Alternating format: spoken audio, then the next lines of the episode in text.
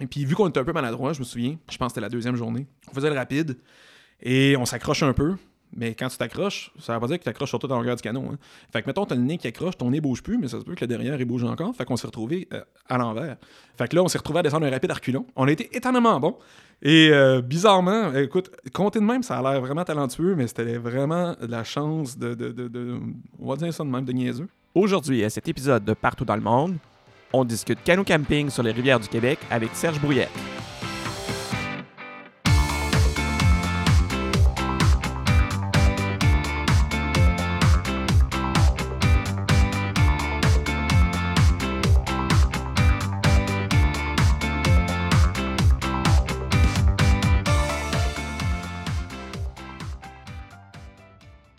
Bonjour, je m'appelle Serge Brouillette, j'ai 38 ans. Je suis enseignant en chimie au collégial et euh, j'aime beaucoup profiter de mes temps libres pour faire du vélo, euh, du cyclotourisme notamment, et du canot camping. C'est rendu des classiques annuels que j'ai beaucoup de misère à manquer.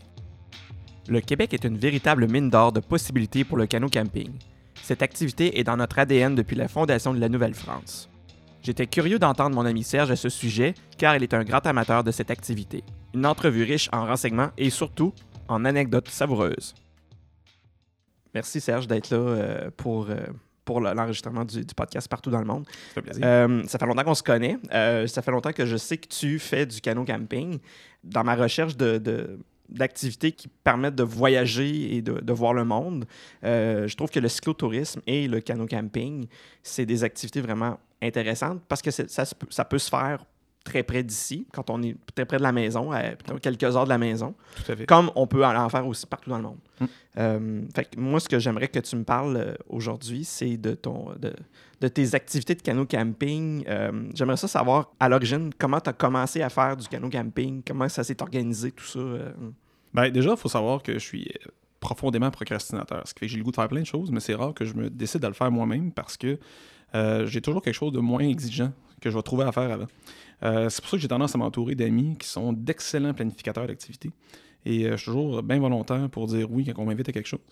Et j'ai un ami notamment qui euh, tripe plein air et notamment canot. Et euh, il s'est mis, ça fait quelques années maintenant, quelques années, je pense que depuis 2002-2003 qu'il a commencé à faire du canot chaque année. Puis depuis 2004, c'est rendu une classique à peu près annuelle euh, où euh, on, ben, en fait c'est plus lui qui l'organise. Moi j'embarque, Bon, évidemment on planifie ça un peu en gang, mais c'est lui qui claque le gros de la job. Et euh, on part chaque année en canot camping. Pendant longtemps, c'était le parc de la Vérandrie où il y a le domaine. où C'est un, c'est un endroit phénoménal pour faire du canot camping. C'est vraiment génial. C'est un réseau de lacs reliés par des petits cours d'eau. Le, le domaine qui se trouve être dans le parc de la Vérandrie? Tout à fait. Ça Ok. s'appelle comme ça. C'est vraiment, c'est peut-être une heure et demie, deux heures au nord-ouest de Mont-Laurier. Puis, euh, dans le fond, c'est vraiment un réseau de lacs. Tu peux Mhm. faire des circuits de un après-midi si ça te tente. Mais un après-midi, c'est pas super intéressant. C'est Mhm. surtout se claquer du canot dans le vent, c'est moyen. là. OK. Fait que toi, ce que t'aimes, c'est vraiment faire des longues expéditions de plusieurs jours. Ah ouais, vraiment. Euh, à date, la plus longue qu'on a faite, c'est une semaine. OK. Euh, puis une semaine, ça a l'air de rien, mais ça demande quand même beaucoup de planification parce que euh, ben là, on tombe dans la catégorie où tous les aliments frais, ça devient un peu plus dur à gérer. Quand tu fais du 3-4 jours, tu peux t'aligner des, aliments frais pour les 3-4 jours, ça va t'offrir. On s'entend qu'à nos camping, tu ne pas de glacière. Ben, en fait, je dis ça. Cet été, on a vu quelqu'un qui avait traîné une glacière dans la cuisine. Dans votre groupe? Non, non, non. On a croisé des gens qui étaient venus euh, équipés euh, avec du camping de char en canot. C'était un peu original, j'avais jamais vu ça. OK.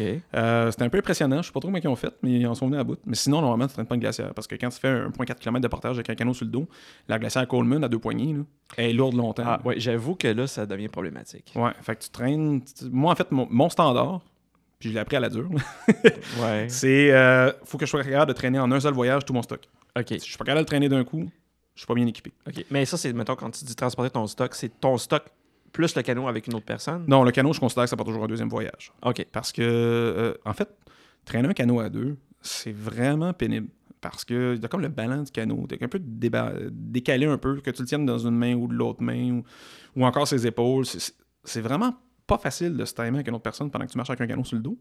Puis, euh, il y a toujours le fait que ton portage il est rarement plat. là. Souvent, tu es dans une côte. Fait que tu comme à gérer la côte, euh, le fait que l'autre personne n'est pas nécessairement la même grandeur que toi. C'est pas nécessairement une piste cyclable. là. Non, non, non, non, non. C'est ça. Puis, tu sais, moi, je mesure quand même 6 pieds 3. Fait que la plupart des gens avec qui je fais du canot sont au moins un peu plus petits. Fait que déjà, ça fait une pente un peu bizarre. Oui, oui. Fait que je trouve ça généralement plus facile de traîner le canot tout ça. Fait que je fais comme un voyage avec mon stock, un voyage avec le canot. Puis, euh, ouais, c'est ça, en fait. Euh, fait qu'en 3-4 jours, tu arrives à traîner. tu sais, On, on peut se faire des bouffes de, de spaghettes, euh, de, de- de la viande, des grillades, ça va super bien. Mais quand tu es rendu au bout d'une semaine, ben, mettons, même si tu as amené ta viande congelée dans un sac sous vide, là, Et puis congelé. elle n'est plus congelée. Non, non, non, vraiment pas. Puis ton fromage de lait cru que tu te dis, euh, il va être encore bon dans 5 jours, température pièce, il n'y a pas de problème. C'est quand même fait pour supporter la température pièce. C'est un moyen de préservation des produits laitiers après tout. ouais. Ben, ça se peut qu'après 5 jours, il a commencé à faire des amis. Ouais. Euh, ils sont pas nécessairement comestibles. fait que ça change un peu des la amis qui donne en veulent à ta flore intestinale, oui. Ouais, ouais, quand même. Quoique des fois, tu peux faire des découvertes, là, mais... Ouais, ouais, ouais. Peut-être pas le genre de découverte que tu as le goût de faire quand tu es en voyage. Ouais, c'est ça. Les expéditions de canot euh, ont eu tendance à s'allonger dans le temps. OK. Puis ça fait maintenant euh, 14 ans euh, qu'on en fait pas mal à tous les ans. À tous les ans ou presque à tous les ans? presque à tous les ans. Parce que euh, il y a eu des années où que justement la personne qui les organise n'était pas là, il a acheté une nouvelle maison, il était parti. euh, puis dans ce temps-là, souvent, ben, on est quand même une coupe de procrastinateurs. Fait que ça faisait comme OK. Oh well, ça va être l'année prochaine. Euh, C'est toujours pas mal la même personne qui organise, au- ne serait-ce que la base du, du voyage, c'est- tout le temps la même personne qui organise ça. Ouais, ben tu sais, il y a toujours des petites variantes, comme des fois, euh, comme récemment, souvent quand je trouve que l'autre personne, il y a comme un délai anormal qui, s'installe. Là, j'ai tendance à dire Ah, t'as un peu m'envoyer un message, on commence à planifier ça. Il me semble est Dans le sens, un délai, là, quand vous commencez à y penser, mettons, je sais pas quand quelle période vous commencez à penser à ça. Février, je dirais. OK. En février, on commence à y penser. Puis euh, si ça s'est pas fait, ben là, souvent, il y a quelqu'un, puis c'est souvent moi, là, qui va dire Hey, euh, le canot s'en vient, on va commencer à y penser, on va être à la même place que d'habitude. OK. Fait que même si t'es un, un des. Un- un- tu t'as défini comme étant un pro- procrastinateur, tu es quand même un des très intéressés de la de, de l'expédition, de, de- Oh. du projet. Là. Ah, définitivement. En fait, euh, comme c'est juste parce que l'autre personne tripe à organiser ça. Moi, c'est Mhm. une corvée. Euh. Mais c'est une corvée qui mène à une activité tellement fascinante, tellement intéressante. Que tu aimes faire. Ah oui. Puis ne serait-ce que parce que, ben, moi, normalement, tu t'éloignes un peu, là. T'es déconnecté. là. T'as Ouais. pas le choix, là. Je veux dire, même si tu veux regarder ton téléphone, ben, tu peux le regarder, là, mais c'est c'est un peu comme regarder une image fixe. Là. Il se passe Euh, pas dans le parc de la véranderie, ça, ça m'étonnerait qu'il y ait beaucoup de signal. Il y en a un petit peu. Mais comme cet été, on est allé sur la rivière. Oui, c'est quoi le nom de la rivière? C'était la rivière Noire, euh, proche de Fort-Coulonge, euh, dans l'ouest du Québec. C'est. euh, c'est Quand on va à Gatineau, on a l'impression d'être à l'extrême ouest. là. Oui. J'ai découvert cet été que le Québec se prolongeait pas mal vers l'ouest. Et Si tu vas un petit peu plus au nord? même pas besoin d'aller tant au nord que ça. Ok. Tu, tu vas suivre une belle petite diagonale de genre 30 degrés vers le nord, là, puis tu Ouais. vas aller vraiment loin. Fait que je me suis rendu à Gatineau, j'étais juste rendu à mi-chemin vers l'ouest. OK. Euh, et euh, fait que c'était vers le nord-ouest. On n'était pas encore rendu au Témiscamingue, mais on commençait à s'éloigner pas mal. Oui, oui, ben, si tu parles du Témiscamingue, effectivement, il y a moyen de, il y a moyen Ouais, de rallonger le chemin pas mal. Ouais, mais j'avais vraiment pas conscience que Gatineau n'était pas, pas tant à l'ouest que ça, finalement. OK. Et euh, ouais, il y avait zéro onde. Oublie ça. J'avais Ok. mis mon téléphone cellulaire pour. Il n'y a pas de signal là. là. Ouais, ouais. Tu ouais. peux- T'as amené ton téléphone pour prendre des photos. Ben, c'est devenu ça, effectivement. Je, je voulais peut-être donner des nouvelles à ma famille, des trucs comme ça, parce que j'étais Ouais, quand même ouais. parti pendant une semaine. Mais non, non, c'est. euh, c'est comme. dans- Ben, pas comme à l'époque où tu partais trois mois sans donner de nouvelles, là, mais une semaine pas de nouvelles aujourd'hui, c'est pas pire. Oui, ça, ça commence à angoisser des gens. ça. Ouais, quand même. Ouais, euh, mais en même temps, c'est ça, tu es isolé dans le bois, tu, tu, tu te débrouilles avec ce que tu as. Ouais. D'ailleurs, cet été, ça a été un peu problématique parce que euh, une, des, une des choses qui, est plus- qui sont les plus, euh, je dirais, encombrantes à planifier, c'est l'eau. On peut pas vivre sans eau. Puis même si on fait du canot camping, mais l'eau qui est en dessous de, nos- en dessous de notre canot, ou autour Elle n'est de pas nécessairement buvable. ben, la plupart du temps, elle est contaminée par euh, plein d'affaires. Puis le- à la base, ben, c'est des micro-organismes. Oui. Des micro-organismes, notamment, on a le protozoaire euh, Giardia, ou Giardia, je ne suis jamais trop sûr comment le prononcer, qui euh, va donner des savoureuses gastro. C'est euh, ça qu'ils appellent le, le beaver fever? je pense que oui. Je suis pas sûr à Ouais, 100%, mais je pense que oui. Et donc, euh, d'ailleurs, le premier premier canot que j'avais participé, moi, j'avais été correct, mais euh, il y a plusieurs personnes qui avaient été malades parce que euh, c'était des adeptes de randonnée pédestre. Puis en randonnée pédestre, tu manges de la bouffe euh, déshydratée, réhydratée, puis tu laves tes assiettes avec une poignée de sable puis de l'eau, puis t'es correct. Sauf que cette année-là, on avait fait un, bacon premier matin et c'était extrêmement gras. Et donc, euh, sable et eau ne lavent pas très bien du gras de bacon. Ouais, ouais. Euh, moi, euh, mon premier canot, j'étais arrivé très mal équipé, ce qui veut dire que j'avais aussi un bac à vaisselle et du savon à vaisselle et une éponge. La vaisselle était étincelante. C'était pas pratique, mais c'était propre. mais moi, j'ai pas eu la gastro. Ah, voilà. Mais mes amis, ils ont fait comme Voyons donc, t'as une éponge, puis un bac à vaisselle. Ils ont lavé la vaisselle avec de l'eau et du sable, ils ont tous été malades. Ouais. Il y a quand même des avantages à être mal organisé des fois. Mais bref, cet été, on avait amené, on était 8 adultes, 4 enfants. Euh, oui, parce que là, quatre il y canaux. a- on- ce qu'on va expliquer tantôt, il y, a des, il y a des groupes qui sont en famille. Là. Oui, oui, tout à fait. Tout à fait, tout à fait. Ben, euh, dans le fond, euh, on avait. Habituellement, il n'y a jamais de problème. Fait qu'on utilise ce qu'on appelle communément des pompeux d'eau, ce qui sont en gros des filtres à eau, ce que tu pompes au travers d'un filtre. Ouais, que j'ai moi-même utilisé quand j'ai fait de la randonnée. Effectivement, là, c'est quand même facile à trouver. Ouais. Puis euh, l'affaire, c'est que selon celui que tu as acheté, selon le prix que tu as payé, c'est plus ou moins efficace. Ouais. Donc, ça, la qualité de l'eau que tu vas obtenir est pas mal constante d'une marque à l'autre, mais le- l'effort que tu vas mettre pour obtenir ton litre d'eau varie. Puis quand on parle de 14 personnes, incluant 4 enfants, dans du canot de rapide, avec des portages extrêmement exigeants, puis il fait chaud, de l'eau, dans une journée, on en boit. Oui. Comme je sais que moi, cet été, pendant cette expédition-là, je pouvais boire facilement 6 litres d'eau par jour. OK. Ben, c'est litres d'eau, faut que tu pompes. Oui, oui, oui. Parce que tu peux pas prendre l'eau de la rivière de même.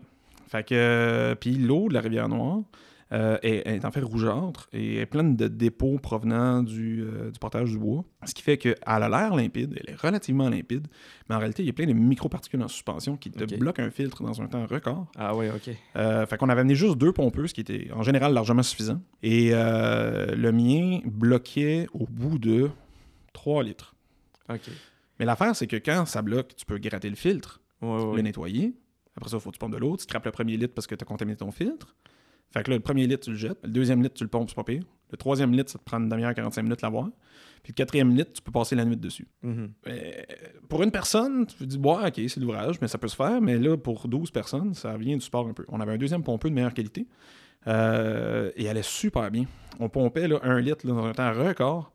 Jusqu'à temps que 3-4 jours après qu'on se rende compte que Simonac, il va vraiment bien.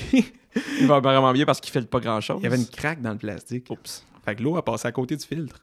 Ce qui fait qu'on buvait de l'eau pas filtrée depuis trois jours.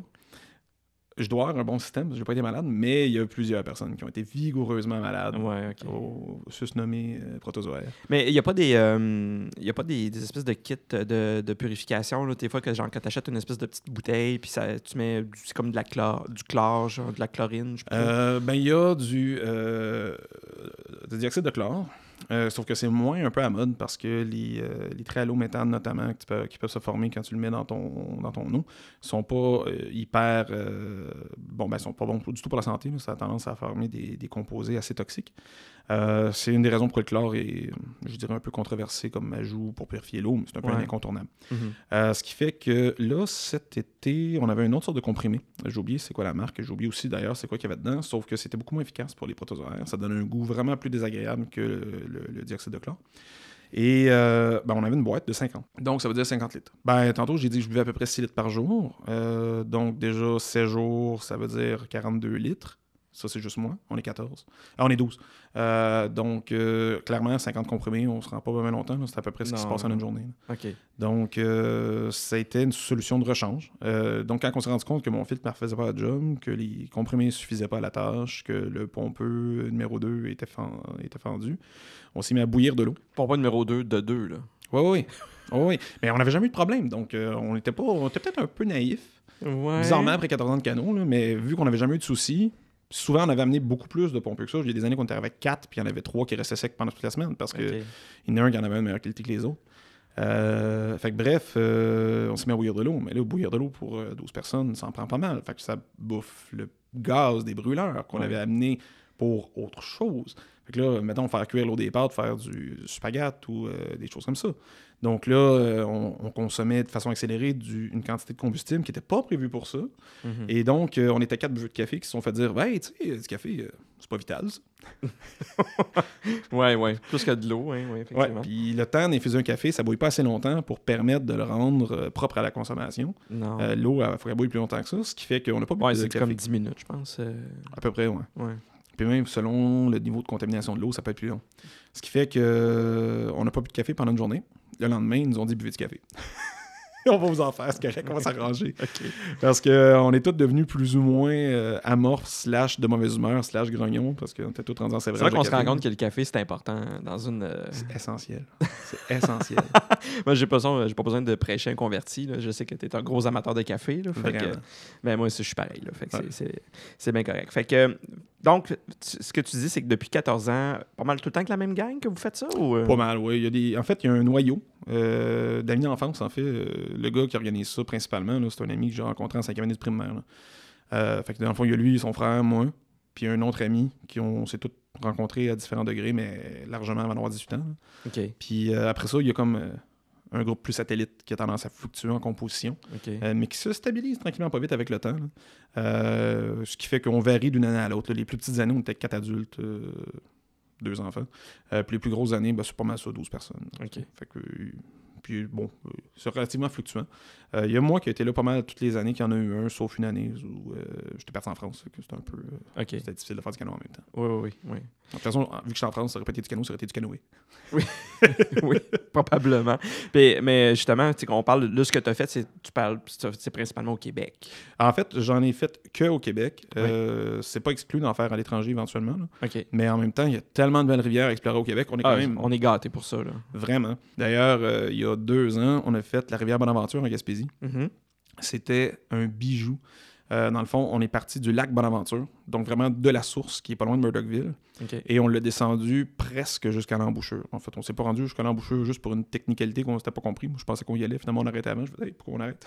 Ouais, ouais. Mais ça représentait quand même 124 km de canot.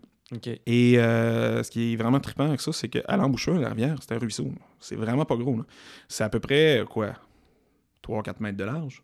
Bon, peut-être que je- j'exagère un peu, mais je pense pas. C'était à peu près la longueur du canot en largeur.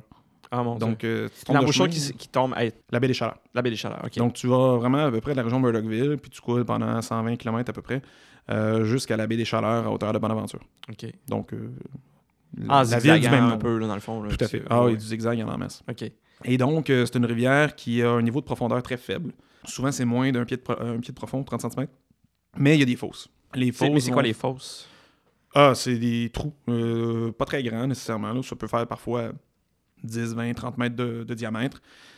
Puis, euh, en profondeur, euh, ah, oh, je dirais que ça dépasse les 10 mètres de profondeur facile. Puis ça, ça fait quoi une fosse? euh, Ça fait des saumons. Ça, ça fait... Ah, OK. Ah Pour oui. pêcher. Oh oui. J'ai pas pêché parce que ça prenait des permis qui étaient assez coûteux. J'étais pas équipé Ouais, pour c'est des ça. permis, c'est pas, les permis réguliers. là. Ah ouais, non, ça coûte les yeux de la tête. D'ailleurs, euh, ceux qu'on a rencontrés en amont sur la rivière, assez haut, ça coûte très cher. Ça prend des guides spécialisés. Souvent, il n'y a pas de route qui se rend là. là.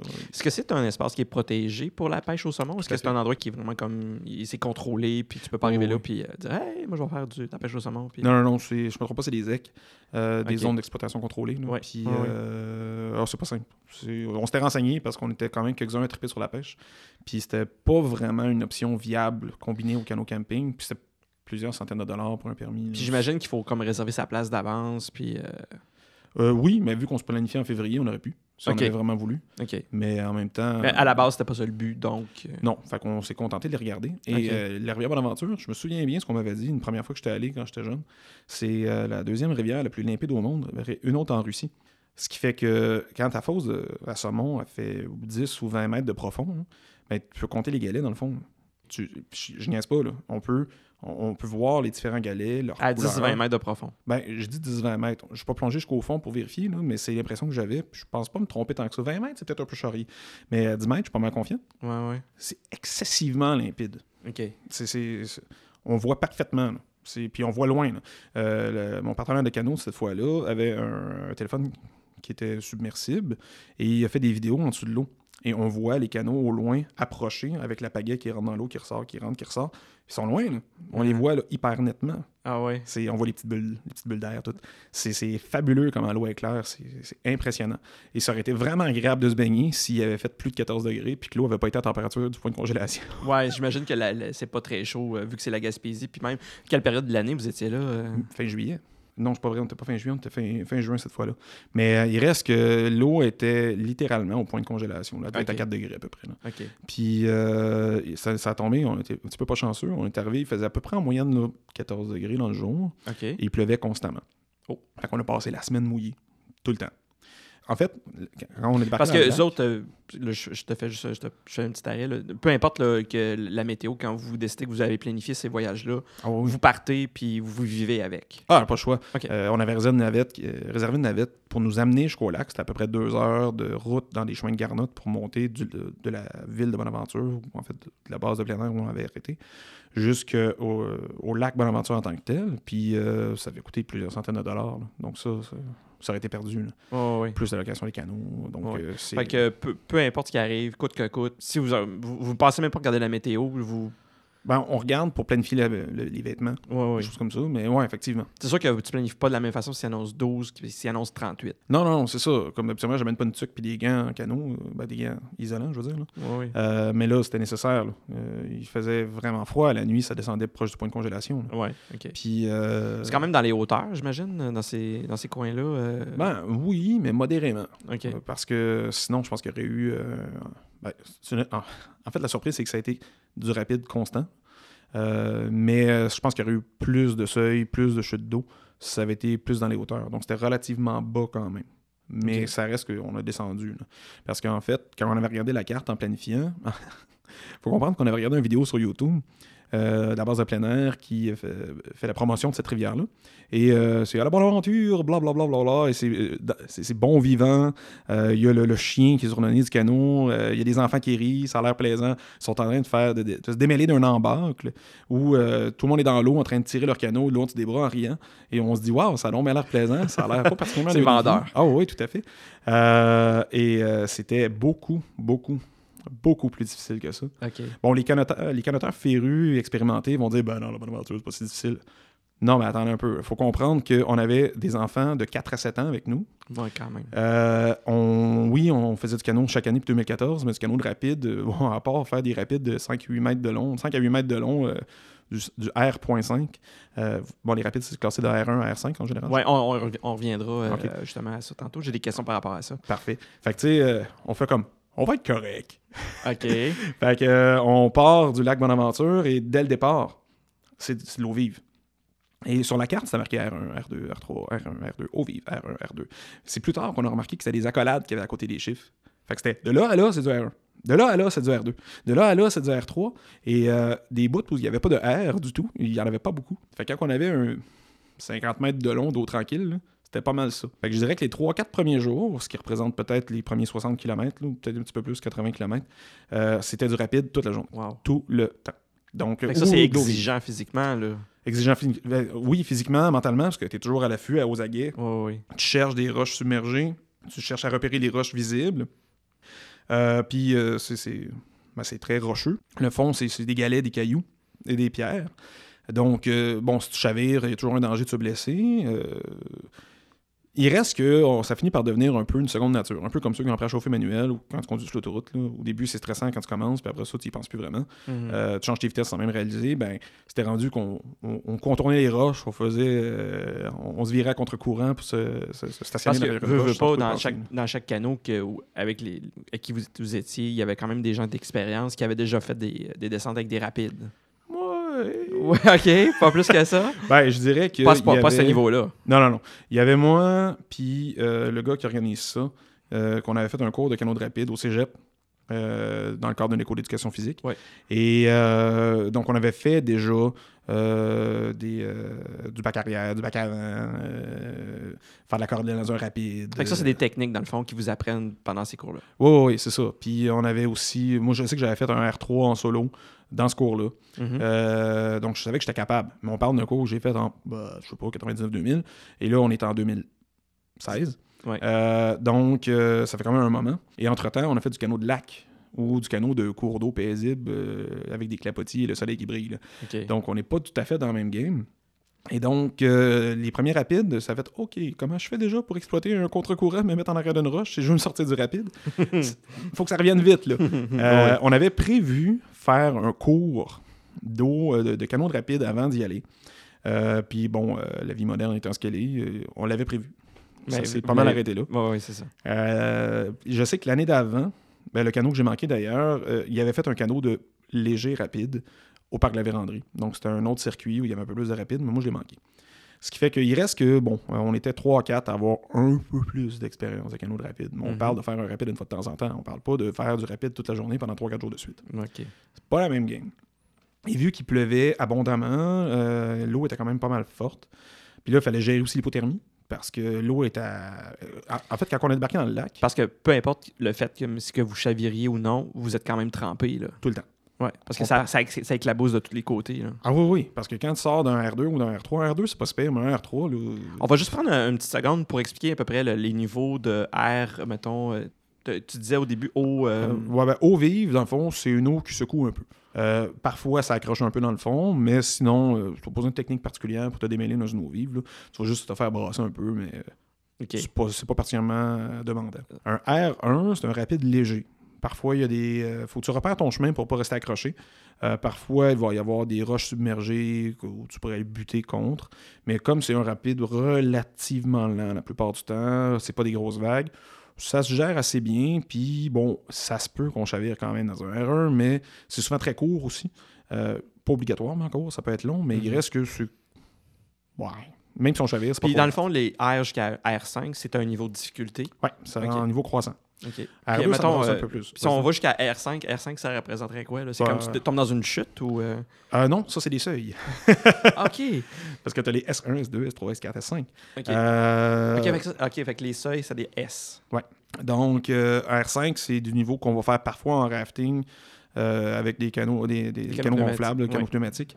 Et euh, ça, souvent, un- une expédition de rafting, tu pas beaucoup d'R5 dedans parce que c'est justement dans le R5 qu'on se pète la gueule puis qu'on vire à l'envers puis que le, le guide fait « Ha ha ha, j'ai fait exprès de faire passer là C'est pas fait pour les canaux, c'est plus fait pour les pneumatiques. ». Ben, apparemment que ça se fait en canot. J'ai jamais fait ça. Mais il faut avoir l'expérience pour.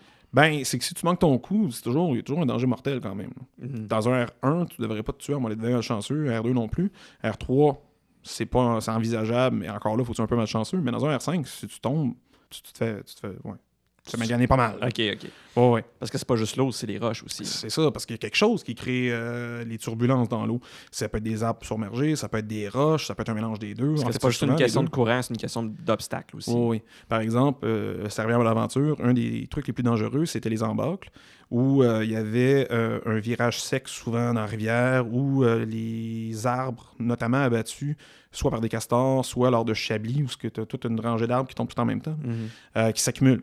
Puis euh, les gars là-bas, ils appellent ça une passoire. Fait que le courant t'amène en dessous du tas d'arbres, puis euh, ceinture de sauvetage, veste de sauvetage ou pas, euh, une fois que tu es en dessous du tas d'arbres, tu restes là OK. tu ressors pas. Puis avec la force du courant, aller te sortir de là, c'est non envisageable. Fait que ça va arriver, mais ça prend une équipe spécialisée, puis l'équipement, puis. Fait que c'est tout. Faut que tu évites ça. C'est comme. Puis là, il y en avait. Oui, il y en avait. Il n'y en avait pas tant que ça, puis on a réussi à les gérer toute la gang, mais euh, il suffit euh, d'un moment d'inattention ou juste d'une malchance, d'une maladresse, puis ça aurait pu arriver. Ça faisait partie des risques. Bon. Est-ce qu'on avait sous-évalué l'importance des risques avant de se rendre? Oui, clairement. Euh, mais une fois qu'on est là, ben il faut vivre avec. Puis on s'en est très bien sorti, en fait. On n'a vraiment pas eu de problème majeur. Il y a eu quelques chavirements ou chavirages. Euh, mais sinon, il n'y a pas eu de... il y a- Bon, on est tous revenus de là avec des bleus, puis euh, des Oui, bobos qui ont Ça réussi à fait partie guérir. de l'aventure. Ouais, ouais. Mais tu sais, il n'y a pas eu de, de séquelles dramatiques, à part peut-être les enfants qui vont nous en vouloir encore pour les 40 prochaines années. D'accord. Parce qu'ils ont eu peur ou. euh, Ah ouais, ouais, ils étaient terrorisés. OK. En fait, les parents ont vécu des moments un peu stressants parce que euh, le niveau de difficulté était vraiment plus élevé que ce, qu'on- à quoi on s'attendait. Ce qui fait que... Est-ce que c'était à cause de la période? Il y avait, est-ce qu'à cause qu'il y avait eu de la pluie ou est-ce qu'il y avait plus de courant? Ou, euh, Ben, mettons sur le dos de l'inexpérience des canateurs, premièrement. Après ça, il y avait les conditions climatiques qui n'étaient pas euh, idéales. Comme je disais tantôt, il pleuvait constamment. Il faisait à peu près 14 degrés dehors. L'eau était glacée. Euh, quand on a mis les pieds dans le lac Bonaventure pour laver les canaux qui avaient eu plein de boîtes dedans pendant le trajet, euh, ben, j'ai réalisé au bout de quelques secondes, voyons, mon pied me fait mal. J'ai pas le pied froid, là. il fait mal parce que l'eau est frette. C'est c'est inattendu. là. C'était, euh, je m'attendais pas à ce que l'eau soit frette. à ce C'est vraiment un cas d'hypothermie. Sais, c'est- comme quand on se met la main dans une glacière pleine de bière avec de la glace, là. Oui. mais là, c'est les pieds. Puis euh, c'est pas juste 30 secondes en disant Ah, celui qui tient plus longtemps. Non, non, ça se peut que tu marches une heure et demie dans ce taux-là euh, parce que tu es en train de contourner un embâcle. Euh, C'était très, très froid. Mais là, tu sors de là, tu sèches pas. Puis vous avez pas de wetsuit. Ben, euh, ça aurait été une maudite bonne idée, mais non, on n'a pas prévu ça. Et euh, Puis, dans- euh, puis je je t'interromps encore une Oh. fois, c'est- dans toute la gang qui était là cette fois-là à la rivière Bonaventure, Mhm. il y avait personne qui l'avait déjà fait. Non. Fait que vous êtes, dans le fond, vous aviez une idée globale de ce que ça pourrait avoir de l'air à cause de ce que vous aviez lu. On parle de. on avait une carte. Ouais. Sauf Mais- que la carte s'est avérée extrêmement imprécise. Donc, euh, mais oui, il y avait- il y avait beaucoup de facteurs comme ça. Fait que donc, les enfants avaient froid. Euh, Ouais. Jusqu'à un certain point, ils étaient quand même bien habillés. Les parents avaient planifié leurs affaires comme il faut. là. Mais il y avait froid, euh, ils se faisaient brasser. Euh, au début, c'est drôle, les rapides, c'est le fun, jusqu'à temps qu'ils chavirent une première fois. Puis c'est plate, mais c'est les canaux avec des enfants qui ont chaviré à peu près presque exclusivement. Puis ironiquement, c'était souvent les plus habiles d'entre nous étaient dans ces canaux-là, sauf que.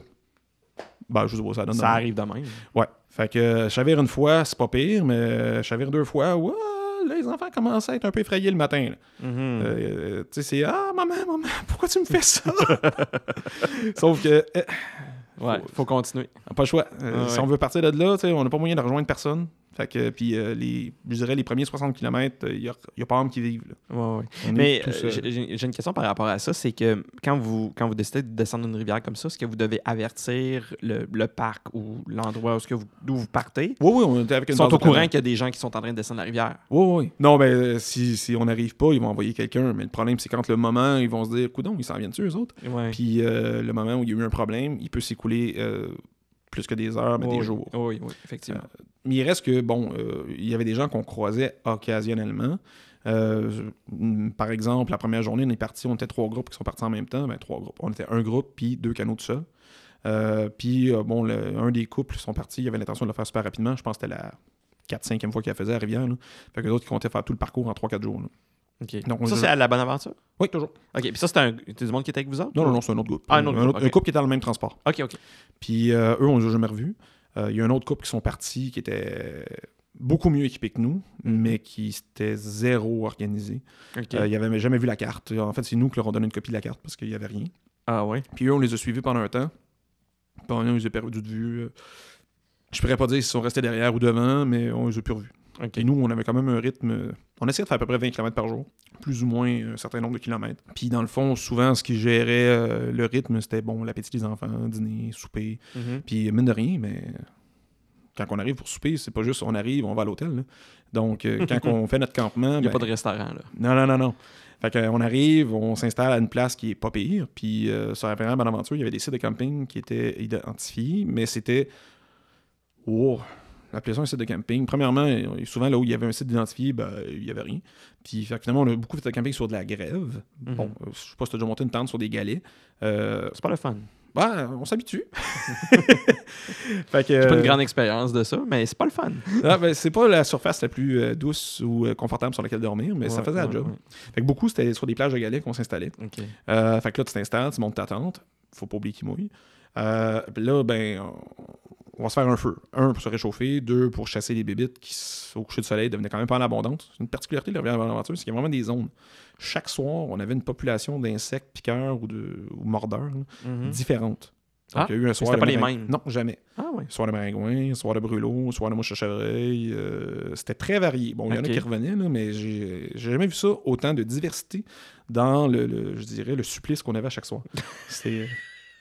Le soir des brûlots, Puis notamment. là, le- tu, puis là, tu y retournes à chaque année, là. J'adore ça. Ah oui, OK. Oh, ouais. Puis la bonne aventure, j'y retournerai demain matin. Personne te force, là. Non, non, non, non, non. OK, OK. Mais non, mais c'est c'est trippant, c'est c'est le dépassement de soi, c'est vraiment le fun.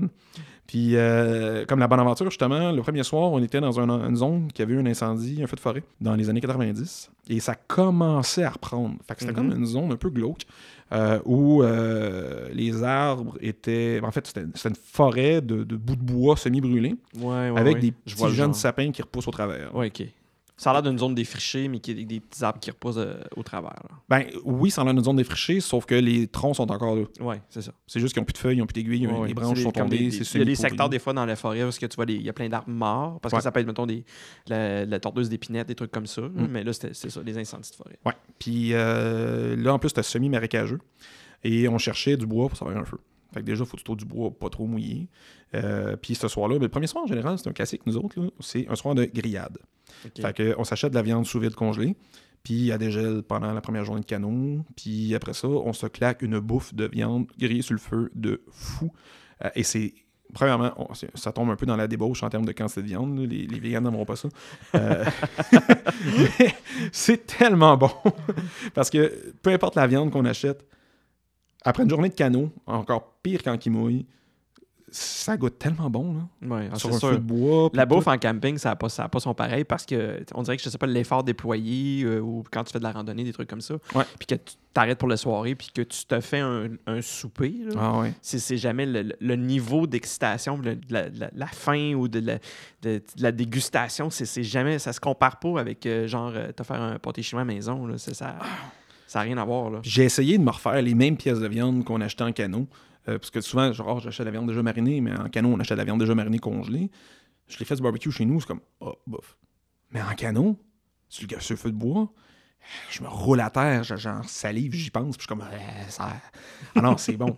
mais faut le faire, le feu de bois, par exemple. Ah oui. Puis ça prend un gros feu euh, qui va générer suffisamment de braise pour toffer assez longtemps, la braise chaude, pour Ouais. faire griller toute la batch de viande. Puis là, on est 12, fait qu'on ne fait pas tout cuire la viande en même temps. Puis...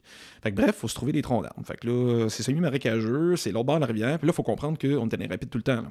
Mhm. Fait que là, il a fallu traverser, à- parce que sur le bord, qu'on a fait de campement, il y avait comme presque pas d'arbres. Fait qu'il a fallu traverser la rivière à gué, dans le rapide, pour aller chercher du bois à l'autre bord. Là, c'était un petit peu du. En tout cas, c'était un peu complexe. Moi, je sais que j'avais réussi à trouver un arbre debout qui me semblait pas pire, pas pas trop pourri. Fait que là, je commence à le couper, mais je me dis comment je vais faire pour le faire tomber? J'étais les deux pieds dans l'eau. Euh, fait que là, j'attache une corde après l'arbre, je le coupe à moitié. J'essaie de le mettre suffisamment loin pour pas faire une connerie du genre, moi, je vais m'en battre l'arbre, on va me le faire tomber sur la tête. OK. Puis là, je me mets suffisamment loin, je tire comme un perdu sur l'arbre. J'ai réussi à le faire tomber. Ironiquement, il n'a pas cassé pas tout là où j'avais scié. Il a cassé à un autre endroit où qui était semi-pourri. Fait que. le- Ça, c'est des armes morts, là. Ben oui, c'est un arbre qui avait brûlé. Sauf que, tu sais, je m'étais quand même donné du trouble pendant je sais pas combien de temps, après toute une journée de canot, à faire. Je sais pas, le tronc faisait peut-être euh, 20, 25 cm de diamètre, puis je l'avais coupé Ah, mais deux tiers. c'est- une grosse entreprise, là. C'est Oh, pas oui. des petits arbres que vous pognez. C'est pas du bois mort euh, de... Ben, il n'y en avait pas. OK. Puis c'est un arbre mort quand même. Fait que là, coupe l'arme, tire dessus, puis il a cassé une place qui était pourrie dans la base, qui était semi-enfouie. Ma coupure, ben, je l'ai fini pour faire une bûche plus tard, mais euh, ça n'a jamais cassé là. OK. Fait que là, tu pognes l'arme, tu le mets en dessous du bras, puis tu marches dans l'eau, puis tu le ramènes à ton campement. De 20-25 cm, là, tu ça, tu tombes. Ben, tu le tires. ouais, OK. t'en squeezes un bout ton bras, mais Ouais. as la majeure partie qui traîne à terre puis qui accroche un branchage. Ouais, ouais, Une ouais. fois de temps en temps, tu forces comme un peu, puis tu essaies de dire Ah ouais, viens-t'en. Ah ouais, t'es capable. OK. T'sais. Puis là, ben, l'astuce qu'on a pris, c'est que tu cries hey, au monde au bord de la rivière, tu dis OK, pogne ton bout. puis ouais, OK. là, tu essaies de le faire traverser la rivière en le faisant tremper le moins possible dans l'eau, parce qu'il faut qu'il allume ce bois-là éventuellement. là. Oh Fait- my God. OK, ouais. Ouais, c'est c'est une job. toute une entreprise. Ouais, ouais. Mais on a réussi pareil. Fait que là, ce soir-là, ben, on s'est installé, on était trop large, on était fatigués. Fait qu'on a, on a tenu une bâche sur nos têtes, mais euh, on n'a jamais installé la bâche. Fait qu'on était tous cordés, toute la gang, les, les 12 personnes en dessous d'une bâche bleue. Ils nous mouillaient dessus, en train de manger notre viande avec les doigts parce qu'on manquait de main pour tenir la bâche, puis un couteau, puis une fourchette, on s'entend. Euh, mais écoute, la viande était savoureuse, puis il mouillait sur le feu. mais il fallait qu'il soit assez gros pour toffer la pluie. Puis euh, écoute, je peux pas dire quel élément a rendu la viande particulièrement bonne, elle était bonne. OK. Fait que, euh, puis le lendemain matin, mais ça commence direct dans le vif, là, parce que on est installé, ça faisait comme un genre de, ouais, une semi-presqu'île. Ça avait grosso modo la forme d'une anse de tasse euh, pleine. mettons. Où est-ce que vous étiez arrêté? Où est-ce qu'on était arrêté? Puis le lendemain matin, tu remplis ton canot et euh, dès le moment où tu commences, t'es dans le rapide. Là, là, tout de suite. Fait que euh, ben, tu te lances, puis t'as pas vraiment le choix. Là. Tu y vas un peu à l'aveuglette. Ce qui était le fun avec la bonne aventure, c'est que, sauf dans les fosses à saumon, il y avait généralement moins de. qu'il y avait 50 cm de profond, c'était dans le profond. là. Fait que, mettons, tu t'accroches, ben, à peu près tout le temps, sauf quand t'as une mauvaise surprise, là, parce que c'est Mm. arrivé quand même, que tu mets ton pied dans l'eau en disant je dois trouver le fond, puis le fond il est pas là. Euh, tu peux toujours mettre ton pied à côté, puis te dépogner le canot, tu sais. Ouais, ouais. Puis le fond, il raque souvent, parce que parfois, tu regardes toute la largeur de la rivière, tu cherches un profil caractéristique pour savoir où est-ce que ça passe. Est-ce que ça passe, ça va comme des V. là. Tu vois que l'eau se précipite dans ce coin-là, puis ça fait Mm. comme une structure caractéristique. Ouais. D'ailleurs, euh, pour ceux qui s'intéressent, il y a des films des années 70, je pense, à l'Office national du film, qui expliquent plein de trucs sur les techniques de canot, puis comment lire une Qui sont rivière. disponibles en ligne. Oui, oui, tout à fait. Puis euh, mon beau-père qui tripe sur le canot m'avait dit Hey, tu devrais regarder ça avant d'y aller. Puis finalement, je regardais ça dans la tente le premier soir, une fois rendu, alors qu'on avait. Ben, le premier soir avant de partir, euh, on avait couché sur, la- sur place, puis la, la navette nous amenait le lendemain matin. Fait que là, j'avais Mhm. regardé des vidéos sur mon téléphone, j'étais comme Hey, wow, j'aurais vraiment dû faire ça. super intéressant. Euh, puis il explique notamment super bien ces, ces V-là. Et donc, euh, ben c'est ça, t'as- faut que tu lises la rivière, tu y vas. Puis euh, parfois, tu prends le spot qui a l'air le plus favorable pour passer, puis euh, ben ça accroche quand même. Parce Ok. qu'il n'y a pas assez pédo, parce que, comme je disais, la rivière est très peu large, puis quand elle est plus large, elle est moins profonde. Quand elle est plus étroite, elle est plus profonde, très sinueuse. Puis au fur et à mesure qu'on progressait, ben, elle allait en s'élargissant. Euh, mais il reste que. Ben, c'est ça, c'était en rapide tout le temps. Et puis, vu qu'on était un peu maladroit, je me souviens, je pense que c'était la deuxième journée, on faisait le rapide et on s'accroche un peu. Mais quand tu t'accroches, ça veut pas dire que tu t'accroches sur toute la longueur du canon. hein. Fait que, mettons, t'as le nez qui accroche, ton nez bouge plus, mais ça se peut que le derrière, il bouge encore. Fait qu'on s'est retrouvé euh, à l'envers. C'est-à-dire que. Que le cul, euh, que, ben, quand il a fait un, comme un, Ouais, on, on y un reculons, là. là. Ouais, ouais. Fait que là, on s'est retrouvé à descendre un rapide à reculons. On a été étonnamment bon. Et euh, bizarrement, écoute, euh, compter de même, ça a l'air vraiment talentueux, mais c'était vraiment de la chance de, de, de- de- On va dire ça de même, de niaiseux. Euh, mais on est à reculons. Ça allait super bien. On dit, ouais, ouais, ok, reculons, reculons. Puis là, j'ai spoté un endroit qui était suffisamment large pour qu'on puisse se revirer, pas de contre-courant, vers le canon. On continue tout le reste. Il y en a qui nous ont vu, dit, waouh, ils étaient vraiment impressionnés par notre performance de gestion du rapide. Puis nous autres, on était juste abasourdis Que ça allait marcher. oui, ça avait l'air super hot, notre affaire. Là. J'ai quand même descendu un rapide à reculons, c'était un R2, je pense.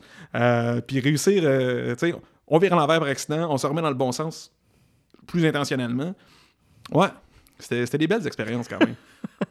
Fait que ça, c'était principalement la, la- la rivière Bonaventure. Ouais. Mais euh, mettons, euh, si on faisait une espèce de pedigree de, de, de, de ce que vous avez fait comme di- différentes excursions, là, vous avez fait le, le parc de la Vérandrie plusieurs fois, Ouais. la rivière Bonaventure, puis c'est quoi d'autre? Quels autres endroits vous avez fait? euh? ben là, en fait, euh, par la véranderie, ça a été un classique annuel parce que c'était suffisamment suffisamment court. On peut faire du 3 à 5 jours facilement, puis ça peut être plus long que ça aussi. Euh, fait qu'on a fait ça surtout pendant très longtemps. Euh, la Bonaventure, c'était pas mal la première fois qu'on quittait le parc de la Vérandrie. Euh, ben, D'autres personnes dans le groupe en avaient fait ailleurs, là, euh, sauf que moi, en tout cas, c'était la première fois que je sortais du parc de la, de la Vérandrie. Euh, L'année passée, on est retourné au parc de la Vérandrie pour un plus petit canot, on manquait de temps. Puis cette année, on est allé à la Rivière-Noire, euh, ben, dans l'ouest. Ce que tu disais tantôt, l'ouest, ouais. dans l'Outaouais. Puis en fait, c'est ça. Puis la Rivière-Noire, on s'attendait à un, un parcours un peu plus euh, paisible qu'à la Bonaventure. OK. Et? C'était une erreur? ben, en fait, c'est qu'il y a beaucoup plus de bouts où il n'y a pas de rapide. Sauf que les bouts, il y a des rapides. C'est des rapides. OK. Euh, ouais, ouais. Euh, la Bonaventure, c'était du R1, R2, avec une fois de temps en temps un R3 qui était un peu plus un défi. Puis moi, puis mon partenaire de canot, même si on n'était pas nécessairement les meilleurs dans le groupe, euh, on n'a pas chaviré une maudite fois. La seule fois qu'on a fait une connerie, c'est de ma faute. là. On passait un rapide à Cordel, euh, il y avait un seuil, puis c'était un peu costaud. On s'est dit, hey, ça passe super bien. C'est quoi un rapide d'accordé? Bon, en fait, c'est que le canot est attaché aux deux bouts. On marche à côté, le canot est dans l'eau, mais pas nous autres. Ben, en fait, on pourrait techniquement être dans l'eau, sauf que euh, il y avait une berge là, suffisamment large. Sauf que, bon, on marchait, puis là, proche, proche, proche de l'eau. Si je comprends bien, vous marchez sur la berge? Puis Ok. on tient le canot, puis on guide le canot avec les cordes. OK. Puis, euh, Fait que plutôt que de le porter, vous le, vous le passez dans l'eau. Ben, c'est bien moins de trouble parce qu'on n'a pas besoin de le vider. Ouais, j'avoue. C'est comme une astuce de paresseux. Ouais, ouais. Euh, sauf que, ben, euh, là, ça, c'est de ma faute. euh, pour des raisons de confort au niveau de, de la marche, j'ai donné un petit peu plus de mou dans la corde, un peu plus long. J'ai laissé le canot s'éloigner. J'ai marché un peu plus loin du canot. Puis, il a un petit peu viré. L'eau est rentrée dans le canot. Et là, il a failli être cravaté. Cravaté, ça, c'est quand le canot accote par le milieu d'une roche, puis que les deux, les deux extrémités plient autour de la roche. Euh, Ça, ça veut dire que ton canot, il scrap après ça. c'est pas mal ça, ouais. Sauf que j'ai été chanceux, il est à côté sur trois roches. Sauf qu'il était à côté tête, là. T'as tout le Parce que débit. ça, ça arrive seulement quand il est plein. Ben, quand il est plein d'eau, je veux Ben, en fait, c'est qu'il est comme sur le côté, Ouais. avec l'ouverture du canot, le dessus, qui fait face au courant. OK, fait donc que là, le courant courant- rentre dans l'entrée, dans le- le- l'habitacle du canot. Puis là, oublie ça, là. Je veux dire, il n'y a pas un homme, soyons pas sexistes, un humain, sur la Ok. Terre, qui va être capable de déplacer un canot dans un rapide R3 avec tout le débit qui va dedans, euh, sans le vider ou. euh, c'est- hyper lourd. Fait que là, on s'est mis à quatre Avec la force du courant en plus qui appuie dessus. Oh, puis- oui, c'est ça. C'est- vraiment, vraiment dur. Fait que euh, là, on s'est mis à quatre gars juste pour retenir le canot puis l'empêcher de plier. Puis euh, il y avait un cinquième, une cinquième personne, euh, qui euh, s'est mis à, à détacher le stock qu'il y avait dedans puis à le vider pour l'alléger. Là, on a réussi à le dégager de là, puis on s'est dit, ouf, on a vraiment failli être dedans. OK. Parce qu'il restait comme genre la moitié du trajet à faire. Puis on n'aurait pas eu de canot. Ouais, fait, que, ouais. Fait que ça, c'est la seule mésaventure qu'on a eue, nous, euh, notre équipe, à ce niveau-là. Tandis que dans la Rivière-Noire. euh, Ça, c'était à, un peu, là. Ça, c'était une bonne aventure. OK. Rivière-Noire, le partenaire avec qui j'étais n'était pas là. J'étais avec euh, une autre fille. Et euh, ça allait super bien. On faisait une belle équipe, toute. Sauf qu'on n'avait pas le même défi. Comme je disais, Bonaventure, c'était du R1, R2. Euh, Rivière-Noire, ça a commencé bien tranquille jusqu'à temps qu'on fasse Ah, un R3. Direct en partant. Puis, ouf, il y a peut-être eu un R.5 avant, juste pour dire qu'on s'était fait un peu secouer. Euh, fait que le R3 en question, ben, les cotes étaient. C'est très variable, hein, une cote. Ça dépend du degré, euh, du niveau d'eau, du débit. Euh, ça fait longtemps qu'il fait a pas mouillé. ou- Bon, fait que notamment, sur la Rivière Noire, on a eu une R3 qui était à peu près off, le niveau de rapide que tu aurais dans un- une baignoire quand tu fais des petits clapotis avec tes mains. c'est un R3, le R3 le plus facile que j'ai fait de ma vie. Euh, ça, celui-là, c'est un R3 qui avait des tendances de R4. Ah. Oh. Puis il fallait contourner un embarque euh, par la gauche. Donc, dans le fond, on arrivait, on avait un gros tas de bois, il fallait le compter par la gauche, la rivière suivait ce trajet-là, puis après ça, tu continuais à droite. Euh, pardon, tu continuais sur la gauche, puis tu virais vers la droite, à gauche du tas de bois. Ah, on a complètement manqué notre coup, mais solide. Euh, C'est-à-dire que euh, en essayant de tourner sur la gauche, l'eau a rentré dans le canot. Ça fait un peu le même principe que l'histoire de la cravate, sauf qu'on était dedans. Puis, euh, ben, on a, on a pris l'eau, tout simplement. Puis. Euh, fait que là, tu tiens, tu essaies de tenir ton canot. Tu veux pas le lâcher, faut pas, faut pas lâcher pas ta pagaie aussi, parce que pagaie avec les mains dans les rapides, c'est moyen. là. Ouais, ouais. Puis, Puis, elle euh, peut s'en aller, puis c'est- fini. là. Ouais, ouais, c'est ça. Ben, on a, une, on a le spare, là, mais il reste que. On n'a pas 15. là. Mhm. Fait qu'on essaie quand même de les garder. Fait que tu te fais brasser, euh, t'es dans le rapide, tu essaies de garder la tête au-dessus de l'eau, t'as une, une ceinture, une veste de sauvetage. Je me suis rendu compte que la mienne n'était pas grave. Voir, je la change d'ailleurs. Parce que dans le rapide, elle suffit pas super bien à me garder la tête au-dessus de l'eau. Ouais, parce que Euh, t'es quand même grand, 6 pieds 3, puis euh, Ouais, quand même une, une masse corporelle assez imposante. Là. Fait que- quand même. Ben d'ailleurs, c'est ça le problème aussi. La fille avec laquelle je faisais du canot faisait au moins 100 livres de moins que moi. Ok, ça que, paraît. là. euh, ouais, ouais, le canot avait le nez dans les airs. là. Fait que ça change aussi la Ah, gestion. c'est en arrière. Ouais, ouais. fait que ça change un peu la gestion des rapides. là. Euh, fait que c'est sûr que ça pouvait ajouter à la difficulté. Euh, souvent, les rapides, elle, elle levait carrément. euh, parce qu'elle pognait une bosse puis euh, elle décollait du fond du canot. Ouais, ouais, ouais. Tandis que moi, je suis jamais arrivé. Ouais. c'est. euh, plus grande inertie. Fait que ouais, t'essaies de, comme, de gérer, t'es dans le rapide, tu te fais secouer, tu te fais brasser. Euh, moi, je me suis ramassé à faire du surf sur une roche. Parce que la- le rapide m'a amené sur une roche plate. Puis je sais pas comment j'ai fait, mais j'ai réussi à me mettre debout dessus. Mais en gardant l'équilibre. J'avais l'air de faire du surf dans un rapide. C'est un peu spécial, mais on s'entend. T'as l'air de marcher sur l'eau, finalement. Ouais, tout à fait. Euh, sauf qu'évidemment, ben, tu peux pas rester là éternellement. là. Non, bien sûr. Fait que je me suis ressagré à l'eau. Ouais. pas bien bel choix. Pas ben, ben, non. Fait que ouais, ça, c'était un peu demandant. Puis cette année, en plus, euh, j'avais pas que des sacs étanches. J'avais amené un sac à dos dans lequel j'avais mis un sac étanche. Euh, par- parce que pour les portages, j'avais un très long portage à faire. Je m'étais dit, euh, ça va être plus confortable. Ben, euh, ouais, mauvais plan. Parce que mon sac à dos de 80 litres, ben, c'était rendu un 80 litres d'eau. Euh, Oh hey, my c'était pesant. Il a jamais séché. hein. C'était le premier jour ou le deuxième. Puis euh, il est resté toute la semaine mouillé. Toute la semaine. Mais moi, j'ai j'ai une question. euh, parce que là, vous, tu te parles que tu- vous chavirez quand même assez régulièrement, mais ça arrive-tu que vous perdez du stock? Que, que vous amenez avec vous? Y a- y comme, avez-vous des contingences par rapport à ça? Est-ce que le stock est attaché dans le canot? Y a- comment ça marche? Parce que moi, honnêtement, du canot camping, j'en ai jamais fait. J'ai- à peine fait du canot. J'ai fait principalement du kayak, Ouais. du kayak de mer surtout. Puis je suis jamais parti en expédition de canot parce que je suis vraiment pourri pour la manipulation d'un canot. là. Pour diriger un canot, moi, je suis zéro open bar. Oh, mais ça, ça prend. Puis, mais tu sais, moi, je je suis vraiment très agile sur un kayak, mais sur un canot, je suis bon rien. Là.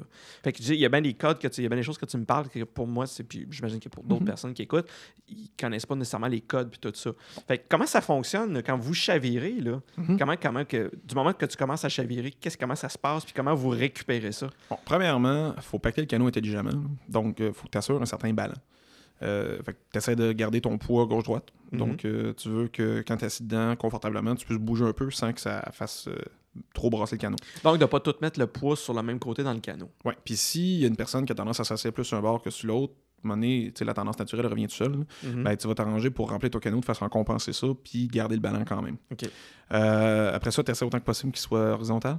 Euh, C'était difficile un peu dans mon cas, là, mais euh, donc euh, à cause de à- ton poids versus la- le poids de la fille qui était avec toi. C'est ça. Fait que là, dans le fond, on essaie de mettre le stock le plus lourd en avant, proche de la fille, pour que. Balancer de ton poids, toi. C'est ça. Donc, j'essaie d'éviter de mettre des trucs trop pesants en arrière. Il y en a déjà un qui, pa- qui pagaille, c'est assez. puis après ça, tes attaches. Ben, premièrement, ton, ton stock, normalement, puis c'est ce que j'ai pas fait cet été qui est un peu cave, euh, tu mets ça dans des sacs étanches. Donc, un sac étanche, euh, c'est un sac en polyuréthane ou en, en, en polyvinyle ou un truc comme Oh, ça. oui, oui. Euh, Puis, euh, bon, il y en a différents grades. là. Il y en a qui sont étanches euh, s'ils mouillent dessus. Il y en a qui sont étanches s'ils est submergé.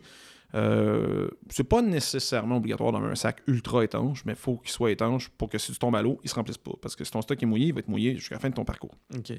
Après ça, tu l'attaches. Fait que là, euh, moi, j'attache ça en deux étapes. Je fais une première euh, attache pour le sécuriser dans le canot, pour que même s'il se décroche de comment je l'ai placé, qu'il s'en aille pas loin du canot. Donc, souvent, les sacs étanches se clipent euh, avec une clip en plastique. Mhm, ouais. Comme une boucle, dans le fond. Fait qu'au lieu de le fermer tout seul, je le ferme autour d'un travers dans le canot. Mhm. Après ça, euh, on va utiliser des élastiques accrochés, là, des, euh, des bungees, des bang bangs. Des bungee cords, ouais. Ouais. Puis là, on va attacher ça pour que ça soit bien stable puis que ça bouge pas dans le canot.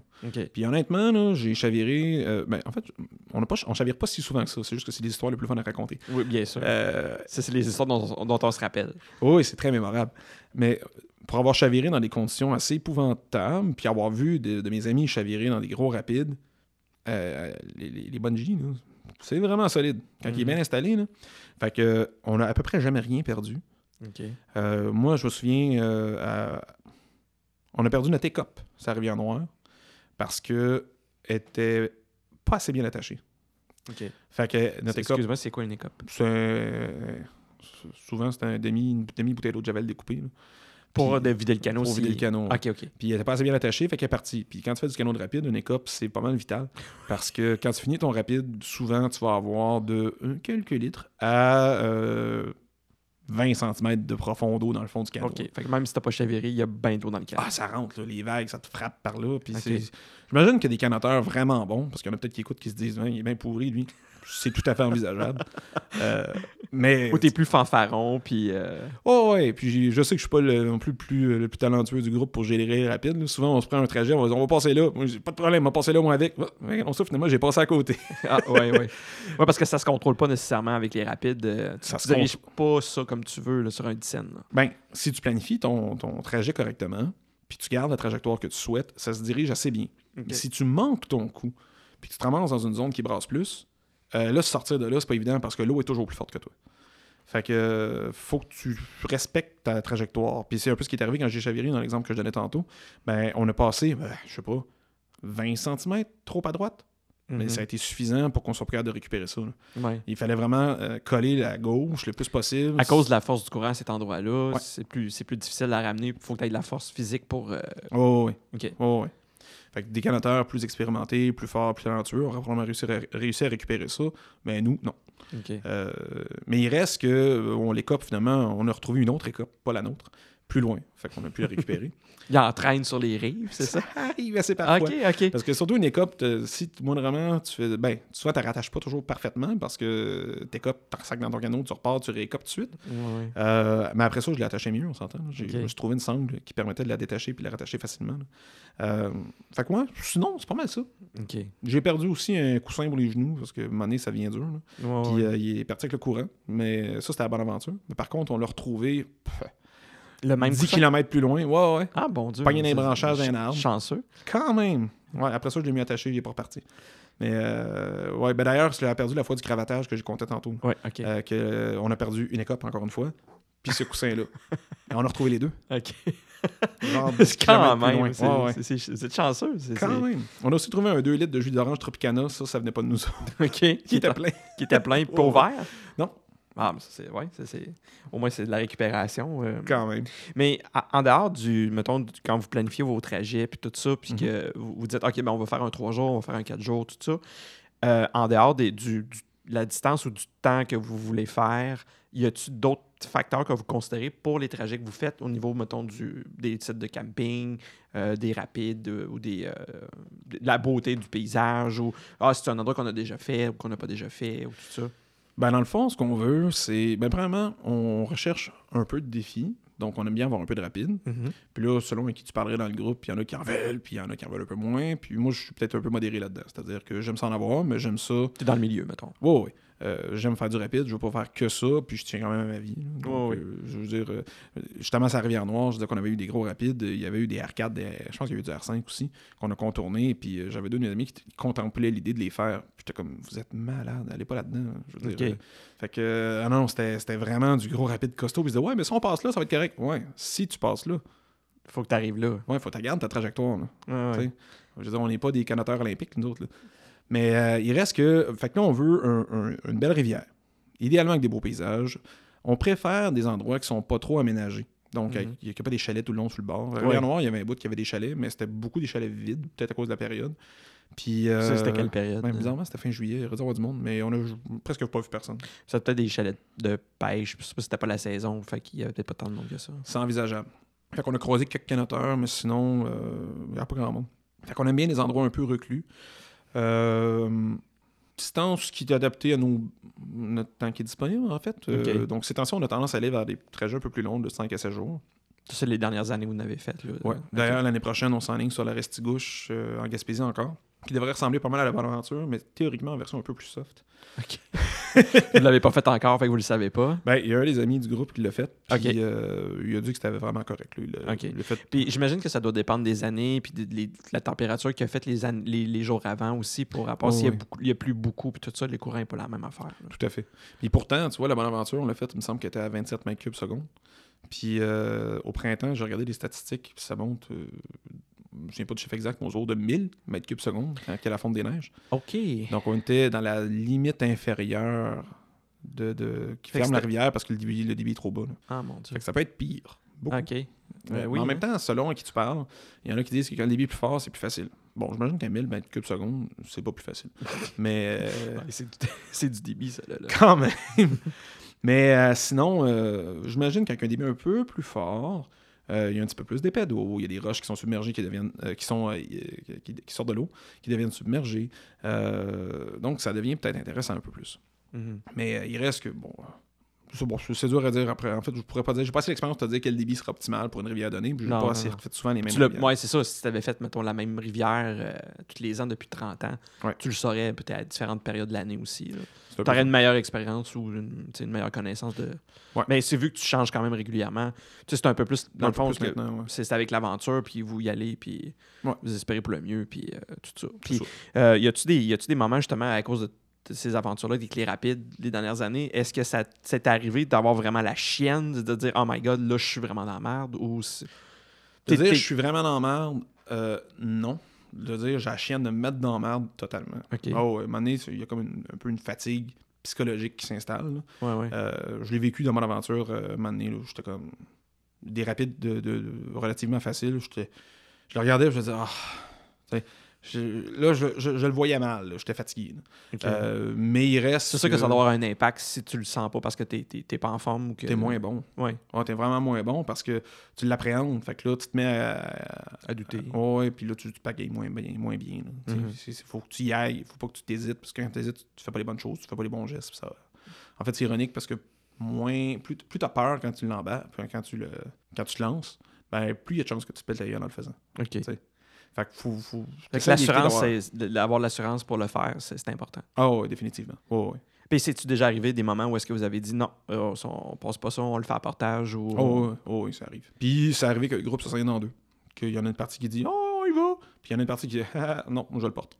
Puis euh, c'est arrivé cet été-là à Rivière-Noire d'ailleurs. là. Il y a des Puis places. Est-ce que les, les groupes, justement, les, les, les, canaux, les, parents qui sont avec les enfants, il y en a-tu qui sont plus. Ils vont, faire, ils vont prendre plus de précautions par rapport à ça? Parce qu'ils disent Ouais, j'ai quand même la vie de quelqu'un entre mes mains, puis. euh, Ben, tu vois, la bonne aventure, il n'y avait pas de portage. OK.